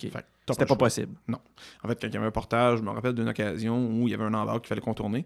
Puis la seule façon de le faire, c'était de passer dans le bois, qui était aussi submergé. Fait qu'on marchait à côté de nos canaux dans 30 cm à 1 mètre et demi de profond. Donc avec les enfants dans les bras dans certains, dans certains cas, puis tu passes ton, ton, ton canot au travers des branchages. Euh, on pourrait qualifier ça de semi-portage, mettons. Mais en réalité, tu tires après ton canot. Oh, euh, un peu particulier, parce que je me rappelle d'une occasion où euh, on marchait, on passait par-dessus un tronc d'arbre couché. Puis après le tronc d'arbre, il n'y avait pas de fond. fait que moi, j'étais en arrière, mon ami avec lequel je canottais était devant. J'ai juste vu descendre rapidement en disant Tiens le canot Fait que là, il avait comme perdu pied, puis il s'accrochait après le canot pour pas partir avec le courant. Parce qu'il, dans le fond, ses, ses pieds touchaient pas fond. Il touchait pas fond. Fait que là, il a réussi à, à trouver Quelque pied. chose. Puis là, on a passé, puis là, moi, ben, un homme averti en vaut deux. J'ai réussi à garder, à garder mes pieds sur le fond parce que j'ai tenté bien comme fou avant de me lancer. Uh-huh. Euh, tandis qu'à Rivière-Noire, c'était à peu près tous les rapides se contournaient. Donc là, euh, on voulait pas retraumatiser les enfants. là. Une fois, c'était assez. Euh, fait que là, ce coup-ci, euh, les enfants ont fait à peu près aucun rapide, sauf les très, très, très légers qu'ils voulaient faire. OK. Oh. Ça, c'est les mêmes enfants, d'année après année, euh, Oh, ouais. après année, là? Ouais, mais ils sont faits forts, ces enfants-là, quand même. Fait que là, ils Euh, commencent à, ils commencent à avoir, de l'expérience. Oh, oh, oui, ben, le plus vieux, qui va avoir 10 ans cette année, a fait son premier canot au camping à 8 mois. Euh, fait que. euh, s'en souvient sûrement pas, mais... Ah, je s'en souviens. Cet été-là, ils ont rushé un peu, mais les parents, justement, pour dédramatiser. Non, un je parle qu'à 8 mois, il doit pas s'en souvenir. Ah, non, celui-là, il s'en rappelle pas. non, non, clairement. Mais nous, on s'en rappelle, c'était cute. OK. Mais c'est ça, on- ils ont fait un deuxième canot, juste la famille, OK. Plus tranquille, pour pas qu'ils associent le moment, l'effroi Mhm. avec le canot, mais plutôt avec cette occasion-là. Fait, ouais. qu'ils trippent encore autant Écoute, ouais, c'est ouais. beau de les voir aller. là. Je veux dire, ils sont, sont quatre cousins-cousines, puis ils s'installent. C'est euh, toute la même famille. dans le fond. ouais, ouais. Ok. Puis, tu sais, t'es lâches tous dans le bois, puis on garde un œil dessus, là, mais euh, ils sont, sont super matures, ces enfants-là. Ils font leurs affaires. Ils ont pas tendance à faire des choses stupides. Euh, c'est le fun. Ils trippent bien raide. C'est juste que la fois des rapides, ils trippent un petit peu moins. Ils sont un Ouais, petit peu ok. tannés d'avoir... euh, de se faire brasser. Surtout constamment, là, justement, comme, comme vous aviez vécu, là, que ça arrêtait pas les rapides. Ouais, ouais, c'est ça. Puis, tu sais, les, les parents, euh, ils disent eux-mêmes, OK, on- c'était un peu rough, là. Peut-être, euh, on va y aller plus mollo la prochaine fois, là. Puis quand, quand vous décidez d'organiser ça, là, mettons une descente en canot, puis tout ça, Ouais. est-ce que vous devez. Ben c'est sûr que ça fait plusieurs fois que vous le faites, vous êtes un, vous êtes un peu expérimenté. J'imagine Mhm. que tout le monde a ses tâches dans, dans le groupe, tout le monde est comme, fait pas mal tout la même affaire, ou est-ce que vous devez faire des meetings pour dire, OK, là, cette année, on va faire ça, on va, on va amener telle affaire pour manger, on a besoin de tel, tel équipement, comme- comment ça s'organise? euh? Ben, ça se fait beaucoup par courriel. OK. euh, parce qu'on n'habite pas tous proches les uns des autres. là. Mhm. Euh, fait en fait, typiquement, là, tout le monde s'organise avec ses déjeuners. Il y a une ou deux personnes qui sont déléguées au café. Ça, c'est bien important, Tu dois être une de ces personnes. là, généralement. Oui, oui. Euh, fait qu'on regarde surtout combien de cafetières qu'on a besoin, café, on a assez de café. On a-tu assez de café? Faut pas manquer de café. Euh, Puis euh, après ça, euh, les dîners, on s'organise pas mal chacun tout seul. Euh, puis souvent, on s'arrange pour manger la bouffe froide. là. Donc, moi, mon classique à moi, parce que je sais que ça me sustente bien, puis ça passe bien, puis ça m'empêche pas d'être actif l'après-midi, c'est euh, saucisson, fromage qui t'offre à température pièce, saucisson aussi, Mhm. puis euh, des noix.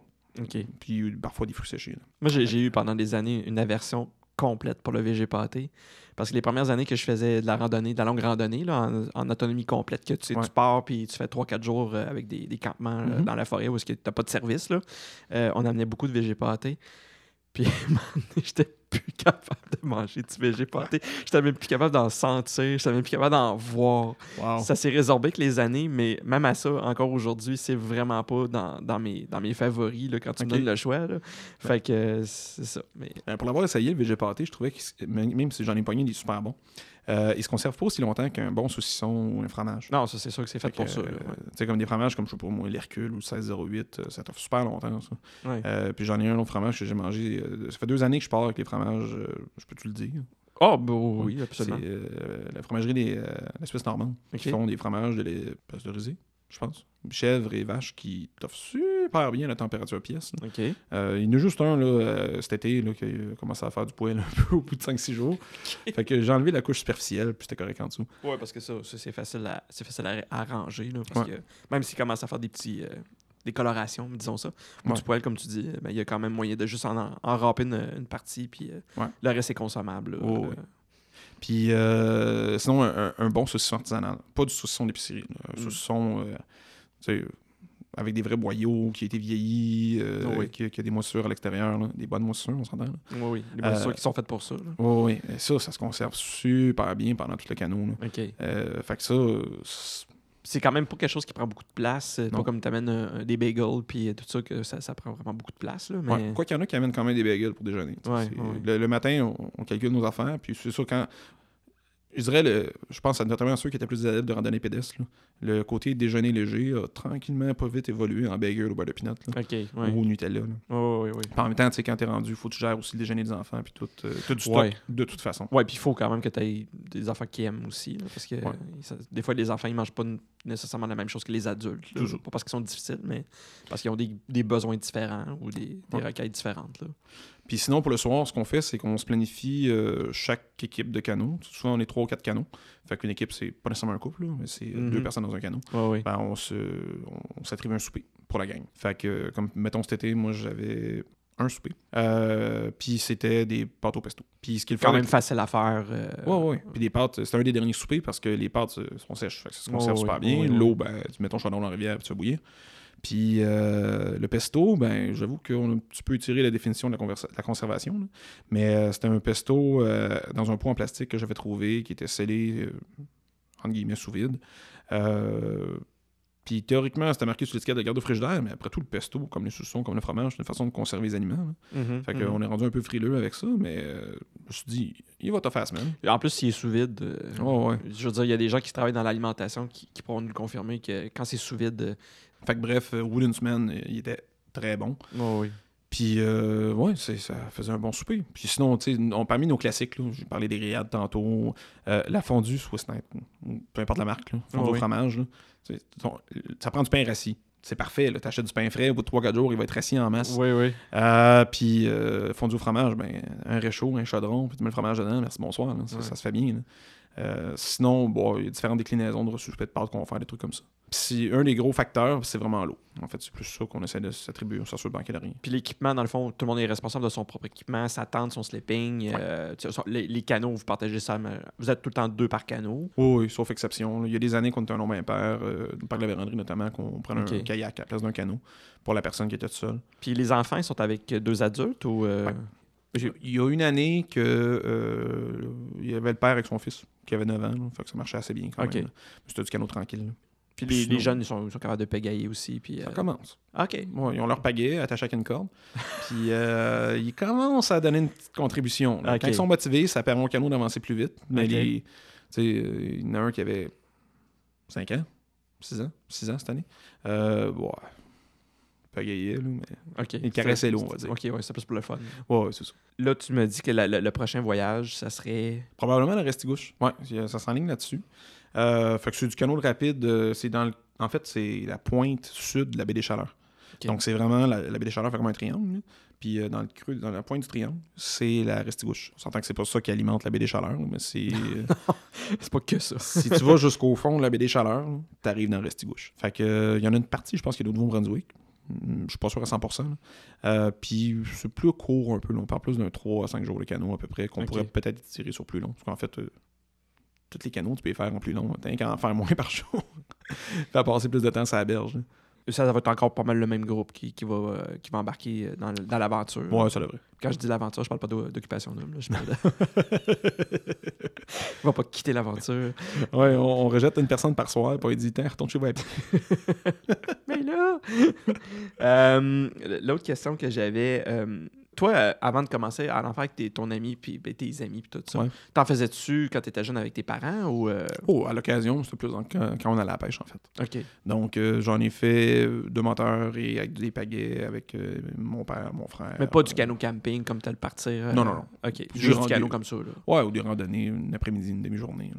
Parfait. Puis est-ce que tu as des anecdotes savoureuses que tu pour raconter encore que, que tu aimerais partager? euh?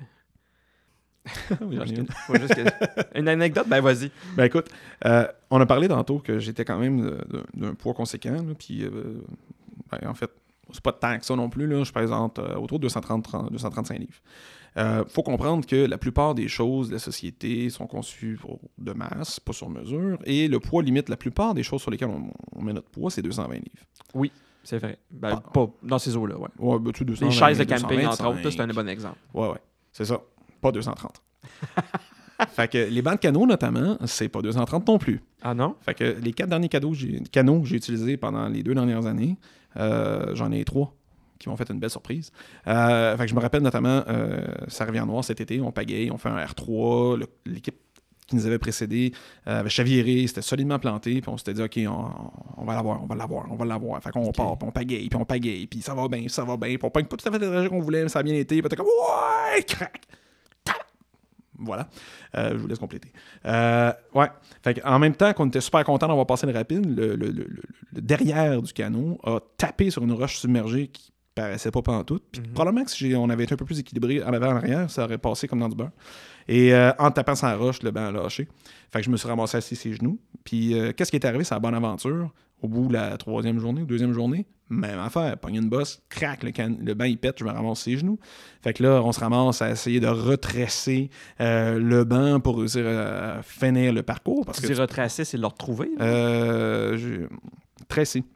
Ah, Dans le le sens- retressé. ouais, ouais. OK, parce que Euh, c'est tressé. Ben, la, la, la cire, c'est comme des bandes de tissu qui sont entrecroisées. là. Fait que là, c'est que tu sors tes aptitudes de, de, de, Ouais. puis tu fais, OK, attends un peu. Ton cours d'économie familiale, secondaire 2. là? Ouais, ouais, ou quand t'étais un scout, là. Fait que tu fais Ok. de même, tu l'attaches de même. Puis là, on prend de la vis, on va la recouper un petit peu, on va essayer de la revisser. Qu'est-ce qu'on a amené comme outil? Ah ouais, deux pinces. Ouais, on va y aller avec ça. OK. Fait que là, on a réussi à faire un amanchure qui a toffé un petit peu. Puis ça revient en noir, ça fait casser différemment, c'était plus difficile. Fait que finalement, euh, c'est une bouteille en algène qui a servi d'appui pendant un Ce qui est super drôle, c'est que. Ben, en fait, c'est pas hilarant, mais c'est surtout étrange.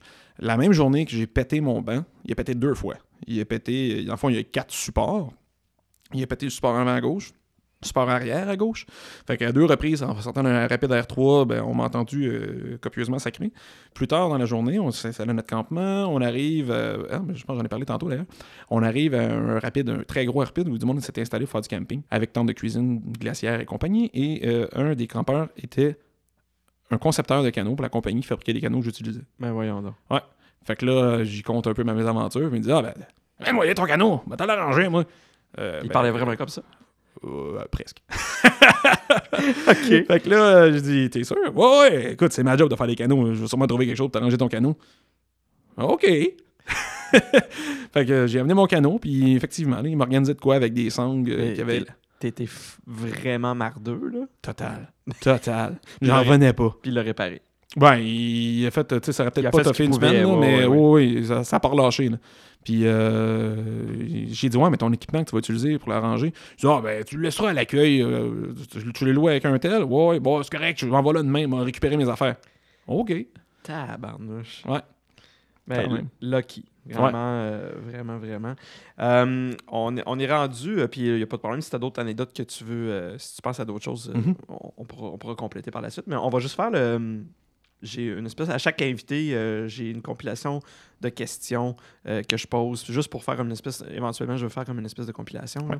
Puis si on, on parle. On va juste parler de canot camping pour l'instant. Ça serait quoi ton pire souvenir de voyage en canot camping? Mon pire souvenir de voyage? Ça peut être une affaire en particulier dans un voyage. Tu sais, le pire moment, mettons. Là.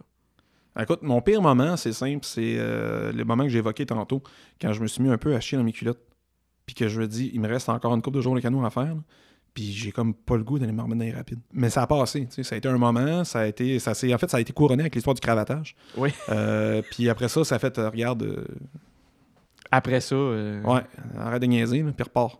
Fait que ça, ça a été un peu pas le fun.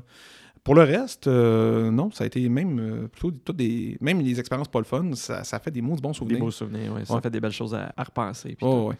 Ta pire, ben là, je- dans, dans le questionnaire, ce que j'ai, c'est ta pire expérience de transport. Quand on parle de canot camping, ça serait quoi, mettons, euh, si on parle de- Ça peut être autant là, pour te rendre au lieu du canot camping que pendant le canot camping. Là. Ah, ben ça, c'est cet été. OK. Parce que j'ai mentionné un portage d'1,4 km tantôt. Ouais. Euh, le, bon, on, est dans l'extrême ouest du Québec, là, fait qu'il y a beaucoup d'anglophones. Euh, le- la personne très sympathique qui nous avait apporté jusqu'au point de départ du rapide, on parle en anglais, puis il avait appelé le portage, le portage from hell. OK. Portage à l'enfer. Et donc, euh, mon dit qu'il porte bien son nom. Ah oui? Écoute, euh, c'est pas, pas dur. Euh, tu débarques du canot et tu montes. Tu montes, tu montes, tu montes, tu montes, tu montes, tu montes, tu montes, tu montes. Mais évidemment, quand je dis tu montes, dans, dans le portage, dans le sentier, dans le bois, là. puis là, tu as des troncs d'arbres couchés dans le sentier, puis tu, tu marches par-dessus les troncs d'arbres. Puis là, il faut comprendre qu'on est chargé comme des mulets. Là. Tu On a des sacs, puis tout, puis on trimballe du stock ou un canot sur ses épaules. Puis là, ben, tu montes, tu montes, tu montes, tu montes, tu montes, tu montes. Tu, euh, arriver à un moment donné? Ah, doit t'arriver d'arriver. Non, tu montes, tu montes, tu montes, tu montes. Là, tu arrives en haut de la butte. Ben, la rivière est en bas. Faut que tu tu descends, tu descends, tu descends, tu descends, tu descends, mais c'est glissant, puis t'as un canot sur le dos, puis c'est pesant. Puis là, quand t'arrives au bout du sentier, ça finit quasiment en via ferrata. T'as t'as Ah, comme. quoi? en, via ferrata, ça, c'est quand tu marches sur les, euh, les parois de falaise avec une corde, euh, puis que t'es attaché avec euh, des mousquetons d'escalade. Ouais, ouais. Ouais. Fait que euh, là, il y avait une corde semi-vermoulue. C'est pas très sécuritaire. Oh, super fiable. sécurisé. Euh, attaché après un tronc. Puis là, tu descends en bas, mais tu sais, c'est- c'est- on parle, c'est c'est pas un sentier, là. Faut que tu mettes tes mains à terre pour descendre. là. Sauf que t'as 40, 50, 60 livres de stock sur le dos. Puis là, faut que tu descendes en te tenant après une corde que tu sais pas ça fait combien de saisons qu'elle est là. Puis tu te dis, OK, euh, la rivière est en bas. Écoute, c'était du sport, puis là, ben, il fallait faire plusieurs allers-retours là-dedans. Euh, les canaux, c'était n'importe quoi. Là. Il a fallu se faire un système de poulies. Ah, Euh, good, ok, ouais. ah ouais, on a entouré une- la corde autour d'un tronc d'arbre, puis là, il y en a un qui restait en haut, puis qui gérait le lousse qu'on donnait, puis l'autre qui était en bas, puis qui essayait de descendre en se tenant d'une main après la corde vermoulue, puis l'autre maintenait le canot, puis. Ben, c'est ça, il gérait où ce qu'il mettait ses pieds, puis il se disait, OK, ça va bien aller. Puis euh, si le canot il lâche, ben, tu lui reçois soit sa gueule, soit ben, il s'en va direct dans la rivière, puis c'est bye canot. bye-bye, le canot, ouais. Ah non, ça, c'était spécial. Euh, c'était tuant. On était là, brûlés après ce portage-là. Ça n'a juste aucun sens. Puis, tu sais, le, le trajet, ben, il a fallu le faire deux puis trois fois. Parce que t'amènes ton stock, t'amènes les enfants, t'amènes les bagages. Tu retrouves ceux qui se sont perdus dans les sentiers parce que c'était bien euh, ramifi- euh, ramifié. Oui. Puis, euh, il y, a- il y a deux filles notamment qui ont fait Bon, on est prêtes. Ils sont où ces deux-là? Oh fuck, ils sont où ces deux-là? Ok. Finalement, il, il s'était juste perdu dans une ramification puis s'était arrêté pour jaser. Mais euh, pendant ce temps-là, on, a eu- on était réellement inquiets. On s'est demandé, coudons, sont-ils tombés dans l'eau? Sont-ils pétés à la gueule? Tu sais, Ok. c'est- Il avait un potentiel euh, élevé de, de, de, de, de pas le fun. Mhm. Au final, ça s'est super bien passé. Mais Sauf- c'était intense. Eh, Simonac. Ah ouais, moi je me souviens, euh, après le premier trajet, puis tu sais, je suis pas celui qui est le plus cardio du groupe, là, euh, on remontait la côte pour retourner l'autre bord, là, puis euh, j'ai un de mes amis qui me regardait en disant Tu veux-tu mon, mon fruit au lait T'as pas amené de collation? Ben non, on va manger après. tu sais. Attends, je pense que t'as besoin de sucre. J'étais blanc comme un drap. là. Ah, je me dis, hey, je même pas comment j'allais faire pour refaire un deuxième passage. c'est- C'est vraiment exigeant physiquement. Hey, C'était mon gars. Euh, Ouais, fait que euh, j'hésitais à poser cette question-là, mais j'ai bien fait de la poser. C'est vraiment- excellent. Euh, la pire chose que tu as mangé dans une expédition? Tu sais, que tu as Oh. fait, oh my god, c'est dégueulasse. Le repas du campeur. C'est un couple d'amis lors du premier premier canot qu'on a fait. euh, c'était, grosso modo, c'est une papillote où ce que tu mets une, enveloppe de soupe à l'oignon, euh, des patates, du steak haché, euh, du blé d'Inde. T'emballes ça dans ta papillote, tu sacs ça dans ta braise dans le feu. Là, il faut comprendre que notre feu, on était installé sur une plage et camping sur les plages, c'est ah ben, c'est le fun et c'est pas le fun. Parce que c'est hyper douillet quand tu dors. Sauf que tu as partout, partout, puis partout, puis partout, Mm, puis ça s'en mm. va jamais. Puis euh, c'est difficile de trouver du bois pour le feu quand tu es sur une plage. Les plages n'ont pas tendance à faire bon ménage avec les forêts. là. Donc, euh, ça fait souvent des feux qui sont un peu limités. Ce qui fait que la braise n'était pas assez forte. On, était- on parle d'il y a 14 ans, là, donc on était quand même moins expérimenté. Ouais, ouais. Fait que les patates étaient croquantes. Puis c'était pas super bon. Euh, la viande était cuite, c'était déjà ça. Puis on était sur une plage, on avait, on était plus jeune, on avait un petit peu trop bu.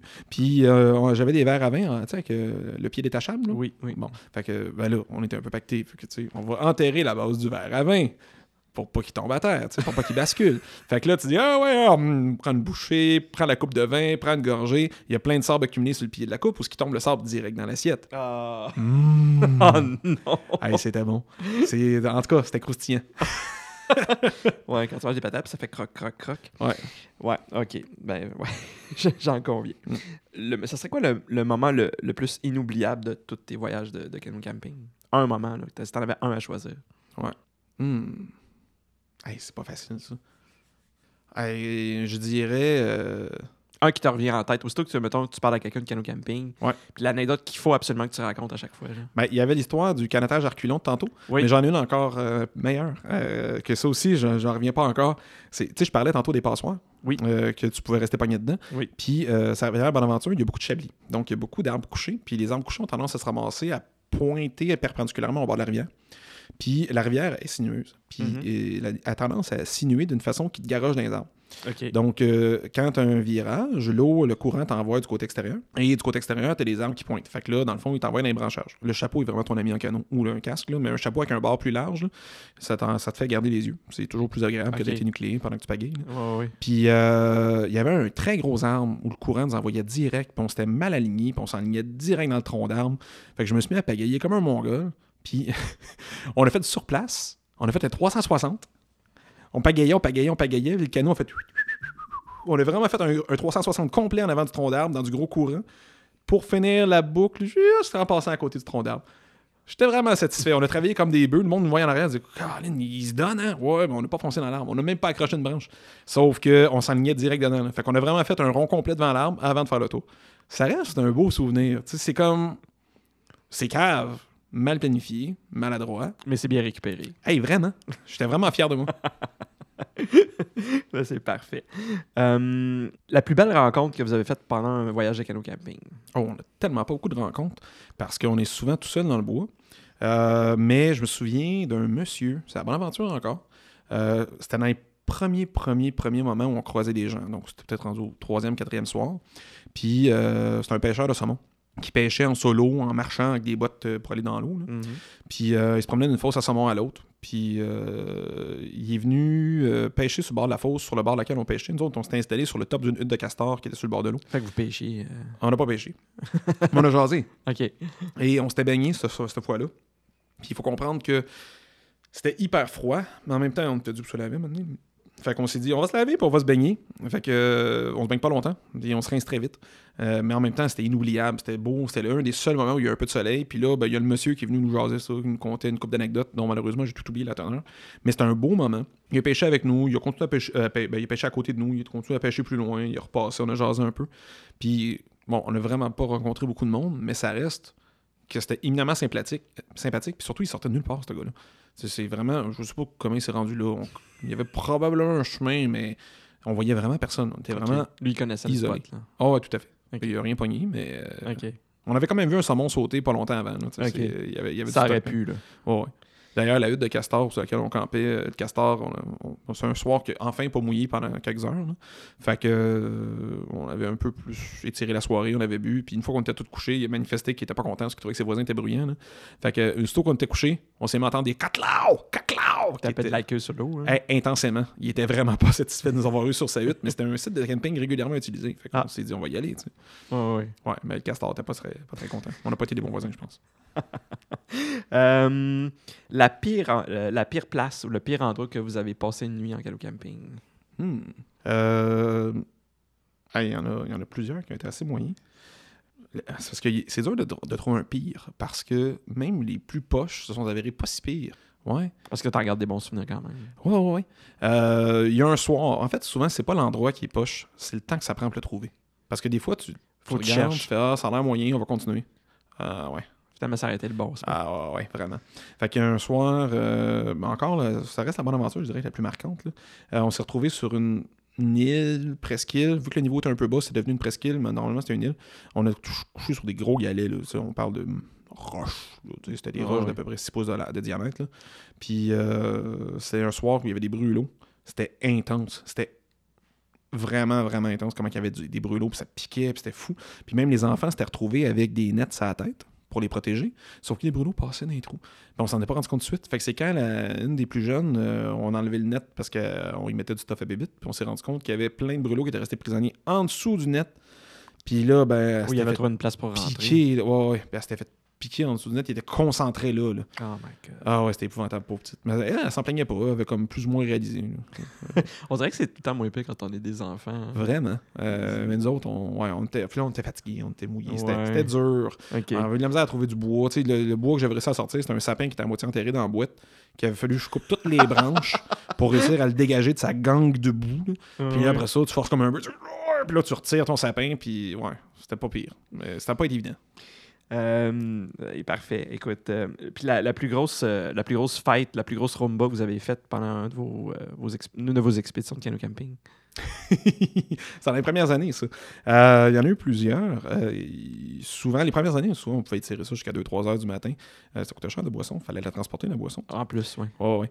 Ben, écoute, des grosses c- on s'entend, c'est c'est pas des Roomba. Surtout qu'on était un peu pactés. Oui. Euh, mais il y a eu, euh, les premières années surtout, souvent ça finissait qu'on faisait des saunas improvisés. Euh, fait qu'on était bien sous, on patentait un sauna, puis euh, on se garochait comment- dans l'eau glacée. Comment tu patentes ça, un sauna, ah, ben ça, c'est toute une technique. Premièrement, tu creuses un trou. Tu pars un même pas, tu pars pas de feu dans le trou, pardon. Tu ramasses des roches, des bonnes grosses roches. Et euh, tu ignores le fait que les roches pourraient te péter dans la face. C'est important que tu y penses pas. sont trop. chaudes. Ben, ils sont pas encore chaudes. Sauf que tu prends les roches, puis tu les sacs dans le feu. OK. Puis tu les laisses chauffer bien comme il faut. Là, tu prends un chaudron dont tu te sacs un peu, puis tu vas y sacrer dans le trou que tu as creusé précédemment. Après ça, euh, tu fais un tipi avec des pagaies que tu fais tenir ensemble avec une bungee. Puis tu mets une bâche. Enfin, une bâche, les mouilles, parce que sinon c'est un petit peu problématique. Tu mets une bâche par-dessus, puis là, Mhm. tout le monde se garoche en dessous de la bâche, puis on s'assied sur le bord de la bâche. Un peu comme quand on jouait avec une montgolfière au primaire, dans les cours d'éducation physique. Là. Puis là, ben, tu pitches de l'eau, c'est roches chaudes en disant ils éclateront pas, ils éclateront pas. Fait que tu fais ça, tu t'offres jusqu'à un certain temps, puis après ça, tu sais, l'idéal dans un sauna, c'est de se garocher dans l'eau froide avant. Puis il y a une chose qui manque pas en canot camping, c'est de l'eau glacée. Ouais, j'imagine. Fait que tu te garoches dans l'eau glacée à moitié sous. Puis là, ce qui peut être bien le fun rendu là, quand il est tard dans la nuit, t'es un peu fatigué, puis que t'as pas trop le goût de nager, c'est que tu prends ta veste de sauvetage, mais tu la mets à l'envers, tu te fais une couche avec. Fait que tu mets les jambes dans les trous pour les bras. Puis là, tu flottes. T'es comme assis dans l'eau. C'est vraiment le fun. Tu peux même faire ça avec un verre à vin dans les mains. J'avais jamais pensé à ça. Ouais. Ce que je dois te demander aussi, c'est quoi la chose qui t'accompagne toujours euh, quand tu es en canot camping? Il y a un objet que tu peux pas te passer de ou que, un objet qui est- ça peut être un objet fétiche ou ça peut être un objet hyper utile que tu dis je peux pas partir sans ça. Ma hache. Ta hache. Ouais, à chaque année, on me dit Oh, euh, pas besoin de la hache, ça va être correct. Non, non, jamais de ma hache. C'est euh, une bâche belle, une hache que j'ai achetée euh, mon premier canot, je pense. Avec un manche en bois, pas particulièrement cher, mais Toujours la même? toujours la même. Elle a un format parfait. Elle est ni trop grosse, ni trop, ni trop petite. Fait que c'est pas une mini hachette que tu peux juste couper des petites branchages avec. C'est pas non plus une hache pour faire une bûche. Euh, mais ça permet quand même de fendre des bûches modérées. Puis euh, tu sais, euh, ça fait la job. Puis quand t'es quand t'es un peu fatigué, là, ça te défoule bien comme faut. Et euh, ben, j'ai Madame Couteau qui l'aiguise une fois de temps en temps pour récupérer. ouais, Madame Couteau elle se prend avec son camion. Puis. euh, Ah, ok, le, camion qui aiguise là, le- dans les rues, là, tu Oh, ouais, c'est marqué Madame Couteau sur le côté. Toi, c'est une madame? Oui. Ok, non, nous, c'est un monsieur. Ah non, non, c'est Madame Couteau. Ok. Elle passe dans la ruelle, elle fait ça comme un bruit de comme un camion de crème glacée, c'est juste un peu plus coupant sans langue. là. Ok, ouais, ouais. Puis, euh, puis euh, ouais, c'est ça. euh, y a- il y a des- selon les années, il y a des années qui mangent la, mâche, la hache, elle mange la claque, là, elle Ok. se ramasse ses roches dans le sable, puis tout, puis là, euh, il fait une petite jeunesse, là, puis euh, écoute, je l'amène à chaque fois, même si quand on convient de pas l'amener, puis à chaque fois, je me dis, ah, maudit que j'ai bien fait. Hmm. Ah ouais. Bon, parfait. C'est- un très bon, euh, très bon conseil. Euh, là, j'imagine que ça, ça, ça se prête pas vraiment bien à ça, mais euh, quelle, que- quelle musique que tu écoutes pendant que tu es en voyage à canot camping? Écoute, la musique, je l'écoute pas tellement en canot, je l'écoute en char vers le canot. Ouais. Euh, et c'est très variable parce que souvent les temps de transport est vraiment long. Euh, J'avoue que parmi les incontournables, il y a Tool. Euh, J'adore ce groupe-là. là. Tout ce que fait Maynard James Keenan, euh, c'est super bon. Euh, donc Tool. Euh, sinon, euh, j'ai Local H. C'est comme Local H. Local. Ah, ok, Local H. Ok. Ouais, c'est comme un groupe de néo-grunge des années 90 euh, qui a continué, qui existe encore. Et euh, c'est probablement euh, le meilleur groupe de rock que tu connais pas. C'est- Ok. Puis quand je dis tu connais pas au sens large, là, ils ont eu succès marginaux dans les années 90. Ok, c'est le genre de groupe euh, pour les initiés. Puis, euh, Ben, modérément. Euh, Ouais. C'est-à-dire qu'il y avait un, un label qui, qui, qui supportait vraiment gros, puis ils ont été achetés par je sais plus quelle autre compagnie, puis ils ont comme été comme tassés dans un coin. Fait qu'ils sont jamais, ils ont jamais développé leur plein potentiel, mais ils sont fabuleux, ils sont vraiment bons. C'est comme, pour moi, c'est la définition du rock. là. ok. C'est vraiment. Local vraiment bon. H. Ouais, ouais. Ben, je vais checker ça. Ouais. Euh, merci, de la, merci de la suggestion. Euh, je sais que c'est pas facile nécessairement dans, des fois dans les endroits reculés où est-ce que vous êtes, mais si t'es mal pris, qui t'appelle en premier? Dans ma blonde. T'a- T'appelles la blonde. Ah ouais. Bon, c'est pas nécessairement elle, il va pouvoir venir me dépanner, mais c'est elle qui va pouvoir me trouver quelqu'un qui va me dépanner. Parfait. Qu'est-ce que tu regrettes de ne pas avoir visité pendant un de tes voyages de canot camping? Ça, ça- je sais pas si la question s'y prête facilement ou est-ce qu'il y a quelque chose que tu regrettes de ne pas avoir vu ou fait pendant que tu es en canot camping? Pas tant. Euh, Il y a des rapides que je regrette de ne pas avoir fait. Parce que euh, parfois, tu sais, c'est arrivé à quelques reprises, puis une fois en particulier que j'ai en tête, là, que c'est un rapide que j'ai contemplé d'avoir fait, puis le, le gars qui faisait du canot s'est regardé, puis on a dit Ah, on va passer à côté. Puis on s'est dit après coup Ah, on aurait peut-être dû le faire. Ça avait l'air le fun. Puis Ok. il y a probablement que ça aurait bien été. Peut-être que c'était une maudite bonne idée qu'on l'avait pas fait aussi, mais ça, l'histoire le dit pas. Ben, c'est parfait. Euh, là, c'est la section Blitz. Dans le fond, c'est juste qu'il faut que tu me dises entre ça ou ça, qu'est-ce que tu choisis? Mhm. OK? Ça, Là, c'est assez général. là. C'est pas nécessairement relié au canot camping, mais si tu trouves que ça, ça, ça se- ça se relie au, cap- au canot camping, euh, vas-y fort. Mhm. Euh, auberge 5 étoiles ou auberge de jeunesse? 5 étoiles. Euh, voyage planifié, préparé ou improvisé? Semi des deux. Planifié, préparé, tout au complet, je ne pas. Complètement improvisé, je le ferai juste pas. Fait que ça me prend un, un mélange entre les deux. Parfait. Camping sauvage ou hôtel de luxe? Ah, camping sauvage. Camping sauvage, Ah ouais, quand même? Ouais, ouais. Parfait. Bouffe de rue ou table d'hôte? Hmm, table d'hôte. OK. Bouffe mexicaine ou bouffe indienne? Mexicain. thé ou café? Ah, café. Puis dans les cafés, est-ce qu'il y a une particularité, euh, une sorte de café, latte cappuccino, americano, euh, quelque chose que... Euh, ben, si je. euh, en fait, il y a trois cafés que j'aime. Il y a le. Si je vais dans un café, un bon café, je vais Ouais. prendre un cortado, OK. qui est vraiment. euh, c'est comme un gâteau au café dans, un- dans une tasse, là. Dans un verre, en fait, en général. Euh, sinon, j'aime bien l'expresso serré court, là, tu. Euh, quelque Euh, chose que- L'expresso court, là. Ouais, ouais. Classique italien. Ouais, parce que là, t'as vraiment toute la saveur qui se développe. Puis ici, chez nous, ben, c'est une cafetière de mocha de rond de poil, genre Bialetti. là. C'est- parfait. C'est comme le parfait compromis entre une cafetière espresso un peu plus onéreuse, puis un café filtre euh, fade et sans goût. Euh, parfait. Centre-ville ou campagne? Centre-ville, la ville, campagne la fin de semaine. Centre-ville Euh, la, la, semaine. semaine, puis campagne la fin de semaine. ouais. OK, parfait. Le meilleur des deux mondes. Mm. Se lever tôt ou veiller tard? Ah, veillez tard. Voyager seul ou en groupe? En groupe, seul, j'ai tendance à devenir un peu euh, trop dans le spleen. Dans le spleen, dans, le, le Vague à un peu. Ouais, OK. ouais, ouais, j'ai besoin d'être en groupe. Parfait.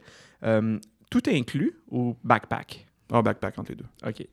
Euh, le tour du monde pendant un an avec une tente et un sac à dos ou une année complète dans la même villa de rêve en Méditerranée? Hmm. Ah non, je pense, euh, j'ai oublié la définition complète, là, mais le, le- le backpack, euh, un année de voyage. Là. Ah, voilà, autour du monde. Ouais, ouais. OK, fait que tu, tu, tu, tu- tu veux, tu veux te déplacer, tu vas pas rester à la même place, même si la place, c'est un endroit de rêve. Bon, je me connais assez. Si je reste trop longtemps à la même place, euh, je vais m'empatater. OK, parfait. Saut en parachute ou plongée sous-marine? Plongée sous-marine. Oui, hein? je, me, je me doutais. Euh, moto ou Westphalia? J'ai jamais fait de moto de ma vie. Fait que j'irais porté à dire Westphalia. OK, Je serais quand même curieux d'essayer la moto un jour. parfait. Euh, Est-ce que tu as mieux visiter un musée ou faire du shopping? Ah. visiter un musée. Euh, verre de vin ou pinte de bière? Ah, pain de bière. Pinte de bière.